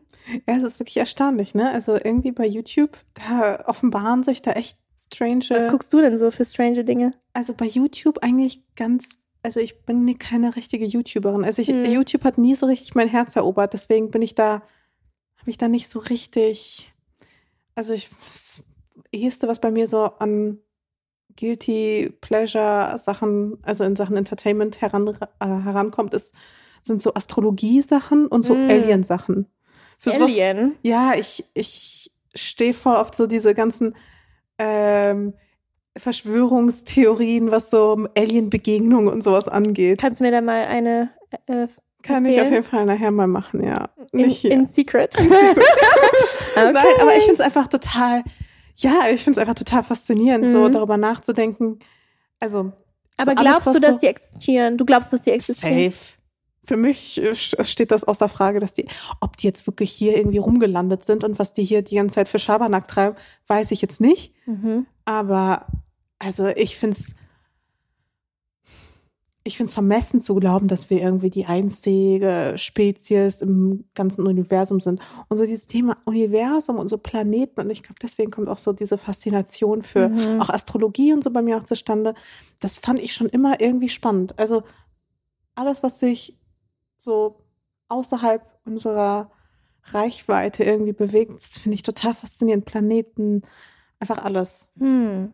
Auch wenn, da, David hat jetzt auch so ein neues, ja, so ein neues Hobby irgendwie angefangen, dass er sich jeden Tag die Updates von den Starships anschaut. SpaceX, Ich Genau. bin, also ich bin da total raus. Elon Musk von ähm, Tesla. Ja. Tesla kennst du. Ja. Genau. Elon Musk kennst ja, du ihn auch. kenne ich auch. Ja. Genau, und er hat noch ein weiteren, weiteres Unternehmen, das heißt SpaceX. Okay. Das ist so ein Raumfahrtunternehmen. Die schicken die ganze Zeit auch Satelliten ähm, Mm. in den Himmel. Äh, mittlerweile auch richtig, richtig viele. Also er schafft es auch so ein, ja, so ein ähm, WLAN-Netz sogar darüber anzubieten in so abgelegenen Teilen USAs, Krass. die quasi über diese Satelliten betrieben werden. oh mein Gott. Und ähm, sein Projekt ist ja eigentlich, dass er zum Mars will. Mhm. Und das noch vor, vor, zwei, vor 2030 so ungefähr. Mhm. Und alles, was mit diesem Mars-Projekt zu tun hat, also der hat dann halt so riesige auch Raumschiffe, die er da auch irgendwie ins All sendet. Also es ist wirklich richtig, richtig insane. Und so diese ganze Raumfahrtgeschichte. Und ich finde es total schön, dass sich mein Freund mittlerweile auch für dieses Thema so begeistert. Weil ich finde es richtig, richtig spannend. Und ich bin nicht diejenige Person, die unbedingt als allererstes auf den Mars will. Ja, das wollte ich dir nämlich gerade fragen. Würdest du, wenn dir jemand, jemand jetzt sagen würde, okay, Mascha, du kannst jetzt nächstes Jahr oder in, in der Woche, keine Ahnung, for free im Raumschiff ins All. Das auf jeden Fall. 100 Prozent. Ja? Äh, Da wäre ich so ready für. Boah, ich würde es niemals machen. Raumschiff Ich würde es ins nie, All niemals würde ich machen. Auf jeden fucking Fall würde ich es machen. Aber wenn man jetzt jemand sagen würde, hey, du kannst irgendwie zum Mars fliegen, wäre ich so, würde ich es wahrscheinlich nicht machen, Das weil dauert das doch auch ist, voll lange, oder? es ist, es ist ein One-Way-Ticket. No way. Echt jetzt? Du kommst nicht mehr zurück. Du kommst wahrscheinlich nicht mehr zurück, nee. Wer macht denn sowas? Genug. Echt? Ja, natürlich. Also Wie lange ist man da Pion- unterwegs? Weißt du das? Mm, Nee, aber auf jeden Fall, also ich glaube, man würde es mittlerweile in einigen Monaten hinkriegen. Also In ein, hey, aber warum ist es dann dann- One-Way?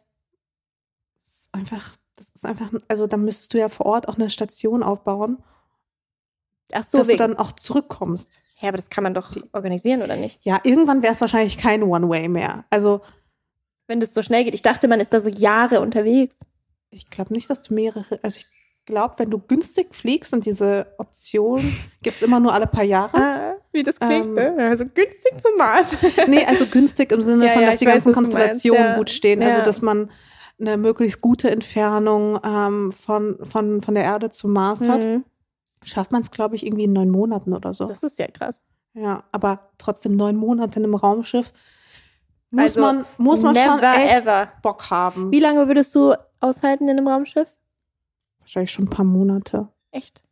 Ja, aber also so richtig, also so mehrere Monate in einem Raumschiff zu sitzen, also Bock hätte ich jetzt nicht und ich würde auf jeden Fall auch wieder zurück zur Erde wollen. Aber wenn man jetzt sagen würde, hey, pass auf, du kannst jetzt zum Mars, Ja, das dauert neun Monate ja. und dann nach zwei Jahren kannst du wieder zurück, würde ich mir schon, würde ich mir schon überlegen. Wow. Ich würde es niemals, würde ich es machen. Ich würde nicht mal in so eine blöde Rakete reinsteigen wollen. Echt Nee. nicht? Uh -uh. Boah, das, davon träume ich so sehr. Krass. Einmal so die Erde, einmal so in, Das ins macht Weltall. mir so Angst. Es ist mir, es ist mir völlig fremd. Ich möchte es niemals machen. krass. Ich kann mir dafür nicht vorstellen zu tauchen. U-Boot oder so? Und no w- fucking wär way. ich auch nicht dabei. Also beides nicht. Das ist, das ist mir beides zu extrem.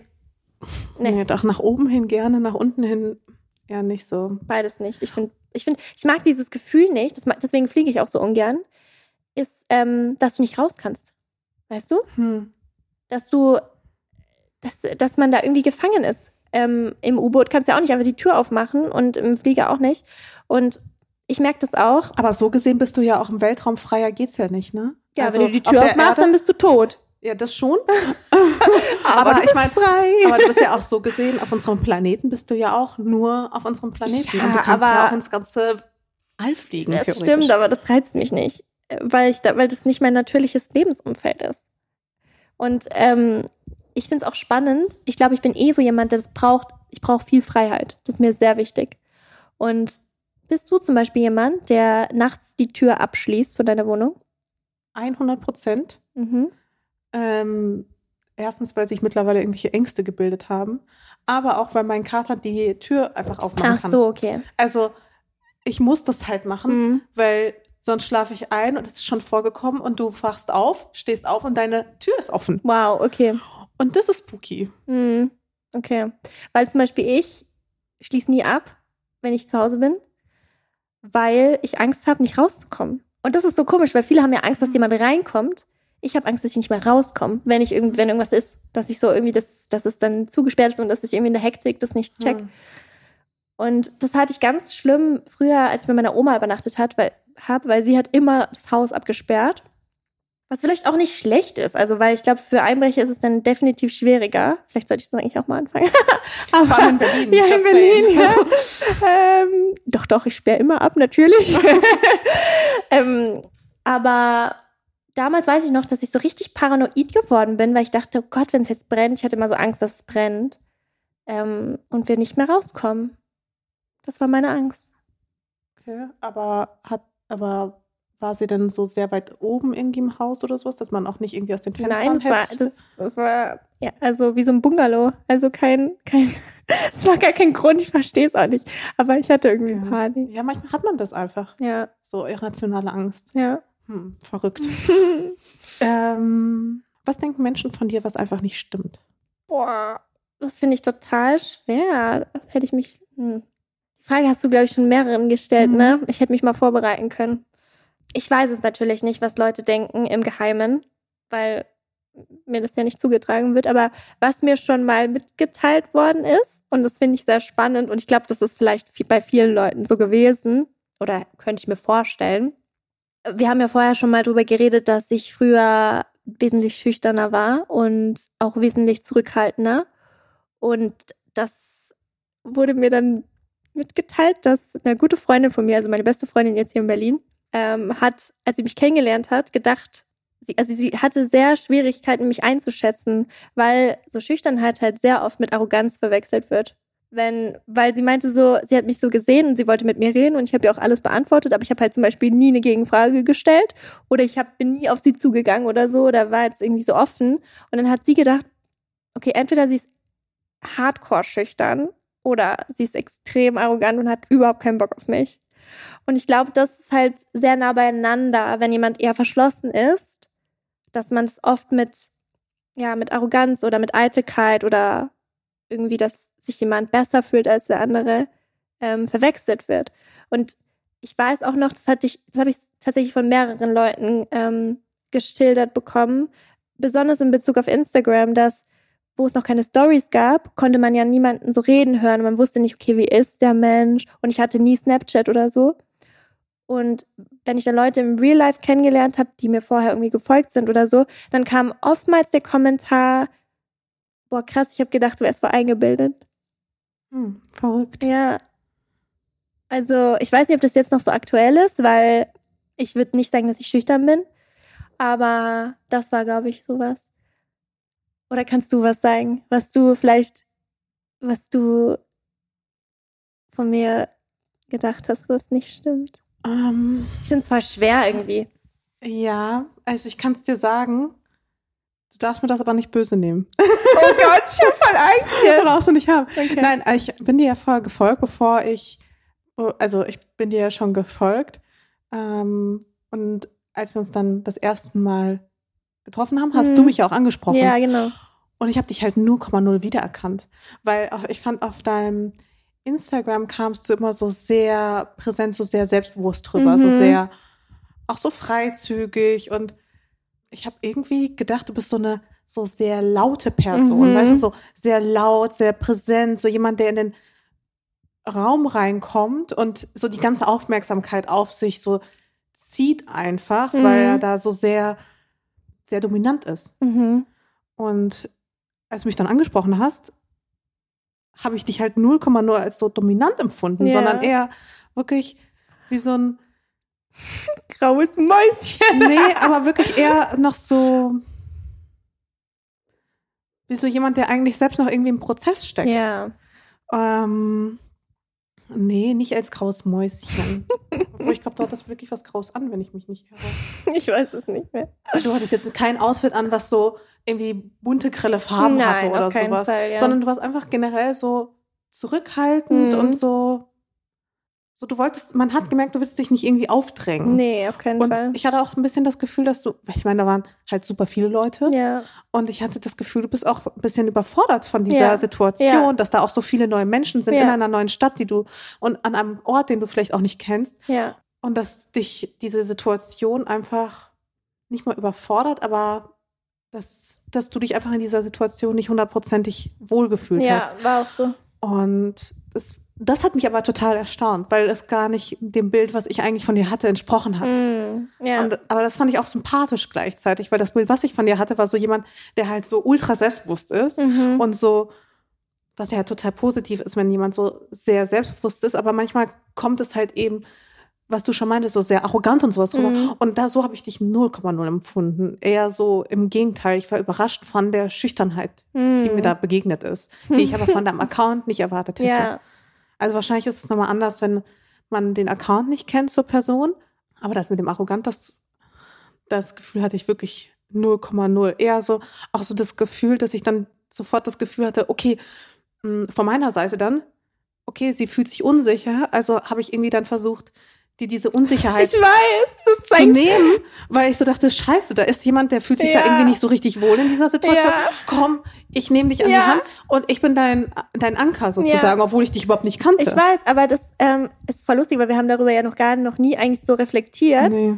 Wir waren ähm, auf einem Event zusammen und es war halt wirklich so, also genau so habe ich es auch empfunden, wie du das jetzt gerade schilderst, weil das war so, das war ein relativ großes Event, es waren ziemlich viele Leute da und ich hatte das Gefühl, also Alles Influencer. ja, und du kanntest mega viele Leute.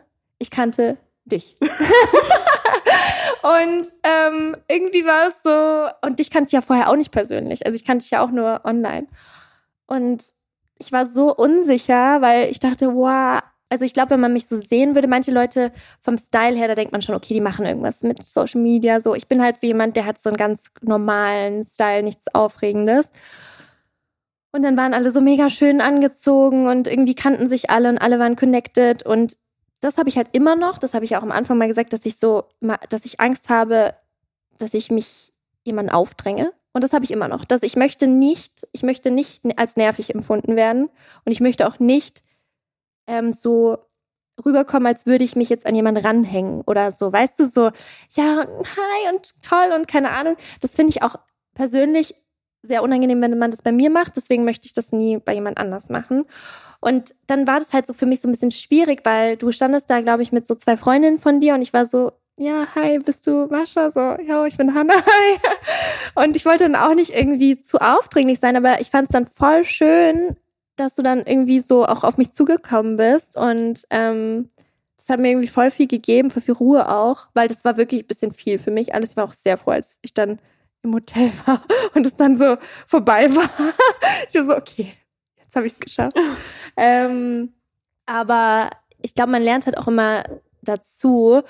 Und ich glaube, wenn es jetzt heute nochmal dieselbe Situation wäre, würde ich auch anders rangehen. Also ich meine, es ist jetzt noch nicht so lange her, aber ich glaube, dass ich irgendwie auch 2020 nochmal eine richtige Veränderung gemacht habe, was mein Selbstbewusstsein angeht und was auch ähm, meine Ziele angeht oder wie ich auch mit Leuten umgehe, die ich nicht kenne, weil ich jetzt irgendwie ja weniger drüber nachdenke, okay, wie kann, wie komme ich jetzt gerade rüber, sondern einfach so bin, wie ich bin. Und mir das auch bewusst ist, dass das nicht jeder mag, aber das ist auch in Ordnung. Und ich mag ja auch nicht jeden. Und ich glaube, wenn man einfach so ist, wie man ist und ehrlich ist und aufrichtig ist, was soll da schon groß passieren? Und wenn damit jemand nicht klarkommt, dann nimmt man das halt in Kauf und das ist auch okay. Voll. Vorletzte Frage. Ja. Hast du, wir stehen ja hier kurz vorm Jahresende, hast du Neujahrsvorsätze? Ja, mm, ich wollte mich eigentlich damit ähm, dieses Wochenende tatsächlich auch befassen, weil ich jedes Jahr Vorsätze aufschreibe. Und ich bin mir nicht mehr sicher, was ich für dieses Jahr aufgeschrieben hatte. Und das finde ich halt auch spannend, ob man das dann umgesetzt hat, ne? Muss ich echt mal nachschauen. Aber fürs kommende Jahr, lass mal nachdenken. Also ich möchte auf jeden Fall mein Französisch weiter intensivieren, weil ich habe angefangen dieses Jahr im ersten Lockdown Französisch zu lernen, weil ich das nie in der Schule gelernt habe und ich finde es so eine schöne Sprache. Und ich habe es auch sehr gut durchgezogen für drei, vier Monate. Und dann irgendwie ging es nicht mehr oder ich habe es vergessen oder ich habe einfach das nicht priorisiert. Und wenn man dann einmal aus dieser Routine raus ist, ja. dann ist man raus. Ja, und äh, da muss ich jetzt wieder anknüpfen. Und das ist auf jeden Fall ein Riesenvorsatz, weil ich möchte, also mein Ziel ist es eigentlich, dann nach Frankreich zu reisen, wenn es wieder möglich ist, und mich da zu verständigen. Und das ist natürlich, davon bin ich noch weit entfernt, weil ich, manchmal habe ich so das Gefühl, ich mache das halt so mit so einer App und es klappt richtig gut. Und da hat man immer das Gefühl, man ist richtig schlau, man kann es schon alles, weil die das natürlich so aufarbeiten, dass man dann nur die Sachen benutzt, die man schon kann. Und dann denke ich mir so, wow, du kannst schon richtig viel. Und dann schaue ich mir einen französischen Film an, ich verstehe nichts. Und dann so ein Wort verstehst du irgendwann so und denkst, oh, das Wort, das kenne ich, das kenne ich. Und den Rest ist so, keine Ahnung. Ähm, aber ja, es ist ein Prozess. Also das ist, glaube ich, so ein Ding, was ich mir auf jeden Fall vornehme für fürs kommende Jahr. Ein Traum ist auch eben Reisen. Also ich hoffe, dass es irgendwie möglich ist, weil ich mir eigentlich für 2020 vorgenommen hatte, viel zu reisen. Und ich hatte auch viel gebucht und es ist alles nicht, äh, es hat alles nicht stattgefunden. Sehr schade, aber vielleicht kann man das nachholen. Ich habe jetzt auch tausend Gutscheine von irgendwelchen Fluggesellschaften, weil die ja, die, die geben dir ja immer nicht das Geld zurück, sondern geben dir einen blöden Gutschein. Und weil ich alle schon gebucht hatte, habe ich jetzt so viele Gutscheine. Die müssen alle eingelöst werden. Okay, ja, stimmt. Ähm, ich buche ja nie so weit im Voraus. Ach so, ja, das ist schlau. Aber bei mir war es auch wirklich so, das war, also zum Beispiel habe ich, hatte ich eine USA-Reise geplant, eine relativ lange. Deswegen war es auch sehr teuer, weil da viele Inlandsflüge auch noch mhm. waren. Und das mussten wir halt dann absagen, weil Trump dann ja gesagt hat, jo, keiner darf mehr rein, keiner darf mehr raus.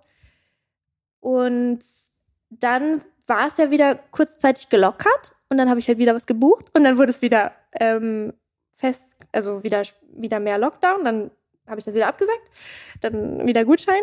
Ich war tatsächlich einmal kurz in Barcelona dieses Jahr, genau in den zwei Wochen, wo das möglich war. Das war so ein Zufall. Und danach war es wieder zu. Also es war ein, es ist ein krasses Jahr gewesen, was Reisen angeht. Und ja, vielleicht klappt es ja nächstes Jahr.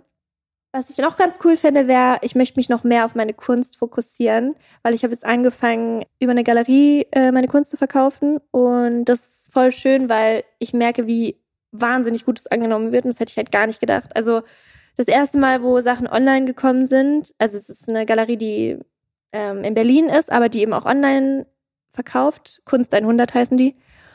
Und da haben wir dann die Sachen online gestellt und am selben Tag waren alle Originale ausverkauft. Und ich war so, wow, wie krass. Und jetzt habe ich auch mal ein, also ein ganz großes Bild gemacht. Das ist auch relativ, also nicht für meine Verhältnisse teuer. Es ist jetzt nicht teuer gewesen, aber das teuerste, was ich bisher verkauft hatte. Und das ging auch super schnell weg. Und das ist natürlich eine Bestätigung auch irgendwie, dass das Leuten gefällt, was du machst. Und mir macht es super viel Spaß. Und das ist natürlich jetzt gerade eher noch so ein Hobby für mich, weil ich das in sehr kleinem Umfang mache. Aber da wollte ich eigentlich auch noch mal tiefer reingehen und auch mehr machen in die Richtung, weil das wäre, also ein Riesentraum natürlich, wenn ich nur von Kunst leben könnte. Das wäre unglaublich. Aber, also das ist jetzt auch nicht mein Ziel, aber ich möchte es einfach so ein bisschen intensivieren noch. Vielleicht auch mit einem Atelier oder so irgendwann. Das wäre auch schön. Muss jetzt nicht nächstes Jahr sein. Und mein YouTube möchte ich noch mehr machen, weil da bin ich, da habe ich richtig Spaß dran. Also, das ist, ich meine, ich habe an allem Spaß, was ich mache, aber das ist so was Neues jetzt, was ich so angefangen habe. Und da, ich weiß noch ganz am Anfang, habe ich mich so komisch gefühlt, meine eigene Stimme zu hören. Und ich fand es richtig cringy. Also ich habe mir das angeschaut und ich habe auch einige Videos wieder auf privat gestellt, weil es sehr unangenehm ist. Und ich bin mir sicher, in einem Jahr oder in zwei werde ich mir die Videos von jetzt anschauen und auch denken, oh Gott, was machst du? Aber es ist halt auch ein Prozess und mir macht es einfach unglaublich viel Spaß. Und ich finde, YouTube ist nochmal so eine nahbarere Plattform. Mir wird auch so als Feedback gegeben. Ich habe zum Beispiel, ich habe viele Videos jetzt auf Englisch gemacht. Mein Instagram ist ja auch auf Englisch. Und jetzt habe ich mal ein deutsches Video gemacht. Und da haben mir auch viele aus Deutschland geschrieben oder Menschen, die halt Deutsch verstehen, haben gesagt, krass, du wirkst dann nochmal ganz anders irgendwie und ich lerne nochmal so eine andere Seite an dir kennen. Und das finde ich halt auch spannend, dass man sich irgendwie noch mehr zeigen kann auf YouTube. Mhm. Ja, und was hast du für Ziele? Das möchte ich auch wissen.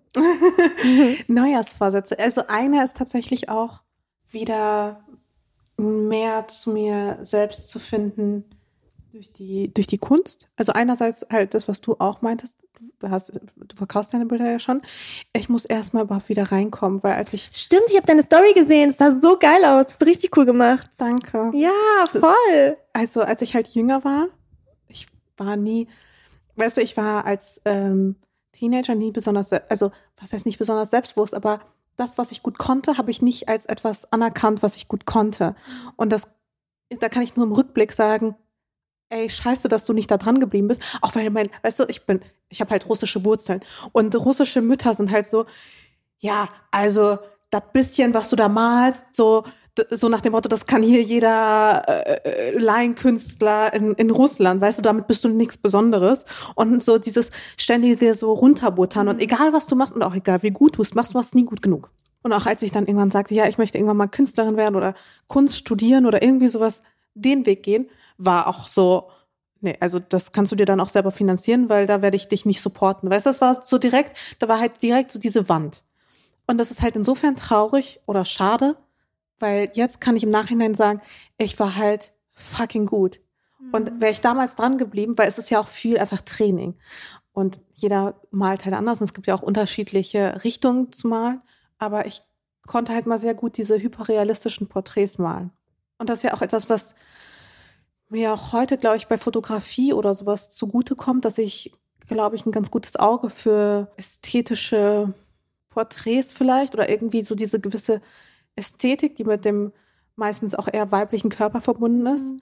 ähm, dass ich da eigentlich ein ganz gutes Gefühl habe für auch Farben und ja, für das ganze Allgemeine einfach. Und dass ich das einfach nicht weiter verfolgt habe, das hat mich eigentlich gar nicht so sehr beschäftigt, aber jetzt irgendwie mittlerweile nervt mich das schon. Und deswegen möchte ich jetzt wieder anfangen zu, also nicht trainieren, aber ist ja schon irgendwie in, in gewisser Form auch eine, ein Training oder eine Übungssache, bist du wieder irgendwie perfekt.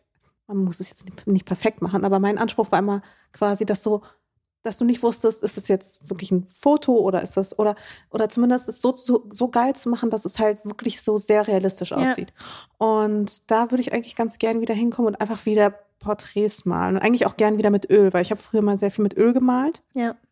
Und ich weiß noch auch ungefähr, wie das geht, aber auch nicht mehr so sehr. Und ich weiß aber noch, wie meditativ auch, wie du schon sagtest, dieser Prozess ist. Also auch mhm. vor allem beim Öl, finde ich, ist es nochmal intensiver, weil du dich da viel kannst jetzt zwar Patzer erlauben, aber eigentlich auch irgendwie nicht. Und gleichzeitig wenn du dir Patzer erlaubst, dann musst du halt eine Pause machen, bis das Ding dann trocknet und du dann wieder übermalen kannst. Also es ist auch so ein Prozess, wo du dich, wo, wo du auch gezwungen bist, weil Öl trocknet halt ultra langsam. Ja, aber deswegen finde ich es gerade eigentlich viel entspannter für Patzer, weil du halt gleich drüber, du kannst es dir gleich verändern. Ich finde bei Acryl, das trocknet ja sofort und dann, genau, da musst du drüber malen, aber drüber malen ist eigentlich immer blöd. Ja, aber nicht bei dunkler Farbe zum Beispiel. Ja, okay, ja, da hast du recht. Dadurch ist es aber so ein geiler, ewig langer Prozess, bis so ein hm, Bild mal fertig ja. ist. Und ich finde, das hat auch irgendwie was voll Schönes. Naja, jedenfalls will ich damit auch wieder anfangen. Das ist so mein Projekt. Und sonst muss ich zugeben, habe ich gar nicht so viele. Also ich habe schon so ein paar Projekte, aber ich, ich brauche einfach wieder neue Herausforderungen. Und ich weiß auch nicht, ob ich für immer und ewig in dieser Instagram-Influencer-Rolle sein will. Mhm. Und gleichzeitig will ich da aber auch nicht raus, weil ich merke, dass gerade so Themen wie hm, politische Bildung mir total am Herzen liegen und dass ich quasi durch meine Arbeit als Influencerin endlich auch geschafft habe, es endlich auch geschafft habe, auch wirklich einen positiven Impact zu schaffen durch, durch meine Bilder, durch meine Texte. Und ich finde auch, dass es nicht so viele mh, mm, Influencer gibt, die, also einerseits so diese politischen Themen auf einer ähm, rationalen Ebene genauso auf, aufgreifen können und gleichzeitig diese emotionale und ästhetische Ebene mit reinbringen können. Ja. Also eben durch durch Fotos. Und ich finde es, für mich ist es total die Herausforderung, Editorials zu machen, die aber gleichzeitig eine politische Message mhm. haben. Weil wie, wie kannst du das denn machen? Also, also es gibt, äh, politi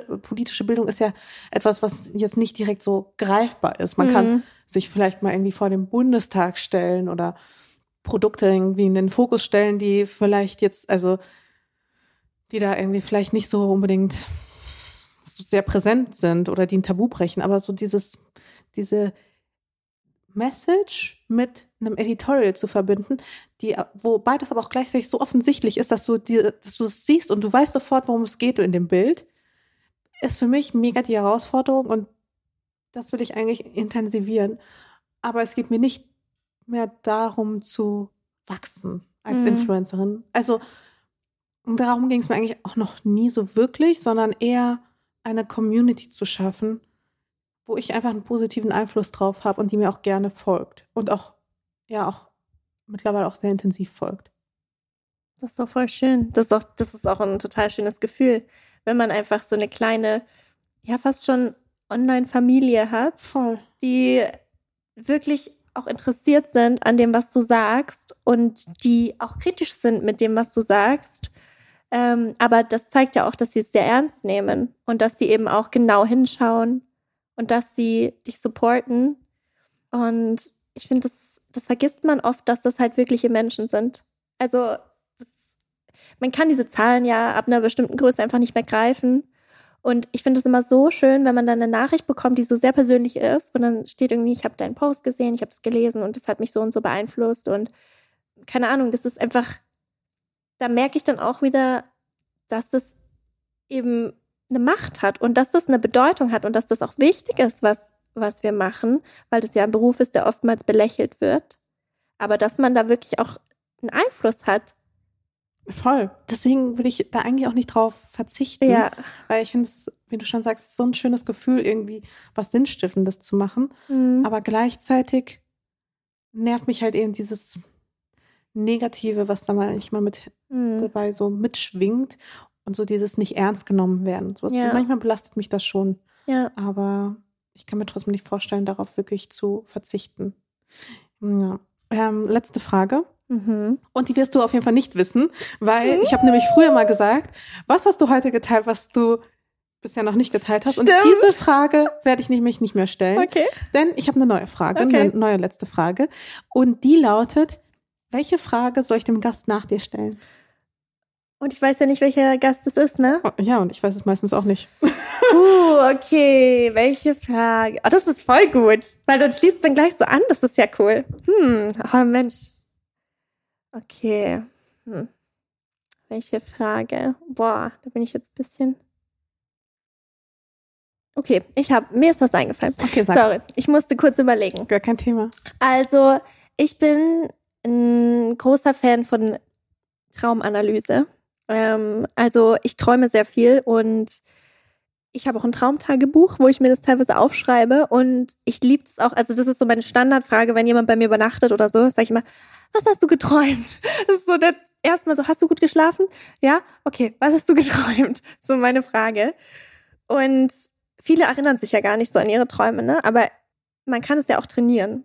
Und irgendeinen Traum erinnert sich jeder schon mal, also dran, denke ich mal. Also ich, meine Frage ist, was ist der was, oder was, entweder du kannst fragen, was hast du geträumt? Und wenn sie sagen, ja, weiß ich nicht, dann sagst du, okay, dann erzähl deinen ähm, krassesten Traum oder deinen aufregendsten Traum oder irgendeinen spannenden Traum. Einen wiederkehrenden vielleicht? Oder ein wiederkehrender, ja. Das ist auch spannend. Ja, stimmt. Es gibt manche Träume, die träumt man immer wieder, ne? Ja, oder Elemente. Ja. Finde ich auch spannend. Ich mag auch die Frage voll gern. Okay, sehr gut. Danke für die Frage und vor allem auch danke, dass du hier, hier warst. Ja, danke, dass ich der wieder beim Start der neuen Staffel dabei sein durfte. Oh, ich bin aufgeregt. Aber ich glaube, das ist auf jeden Fall schon mal ein guter Anfang. Ja, danke. danke. Das waren zwei wunderbare Stunden mit Hannah, die ich selbst, obwohl wir uns ja bereits etwas kannten, nochmal von einer neuen Seite kennenlernen durfte. Und es war mir auch wirklich eine Freude, dass sie mein erster Gast für die neue Staffel war und vor allem auch dank ihrer Offenheit so einen starken Auftakt lieferte. Ja, umso schöner auch, dass ich mit dem Schmuckset von Thomas Sabo eine echte Freude machen konnte und mich auf diese Weise auch nochmal bedanken konnte, zumal ja auch Weihnachten ist. Naja, Jedenfalls freue ich mich aber auch schon auf die nächste Folge, denn dort geht es auch um Selbstliebe und auch Essstörung, allerdings in die andere Richtung, denn ich spreche mit Jules von Schön Wild. Bleibt also gespannt und hört auf jeden Fall auch bei der nächsten Folge wieder rein. Bis dahin!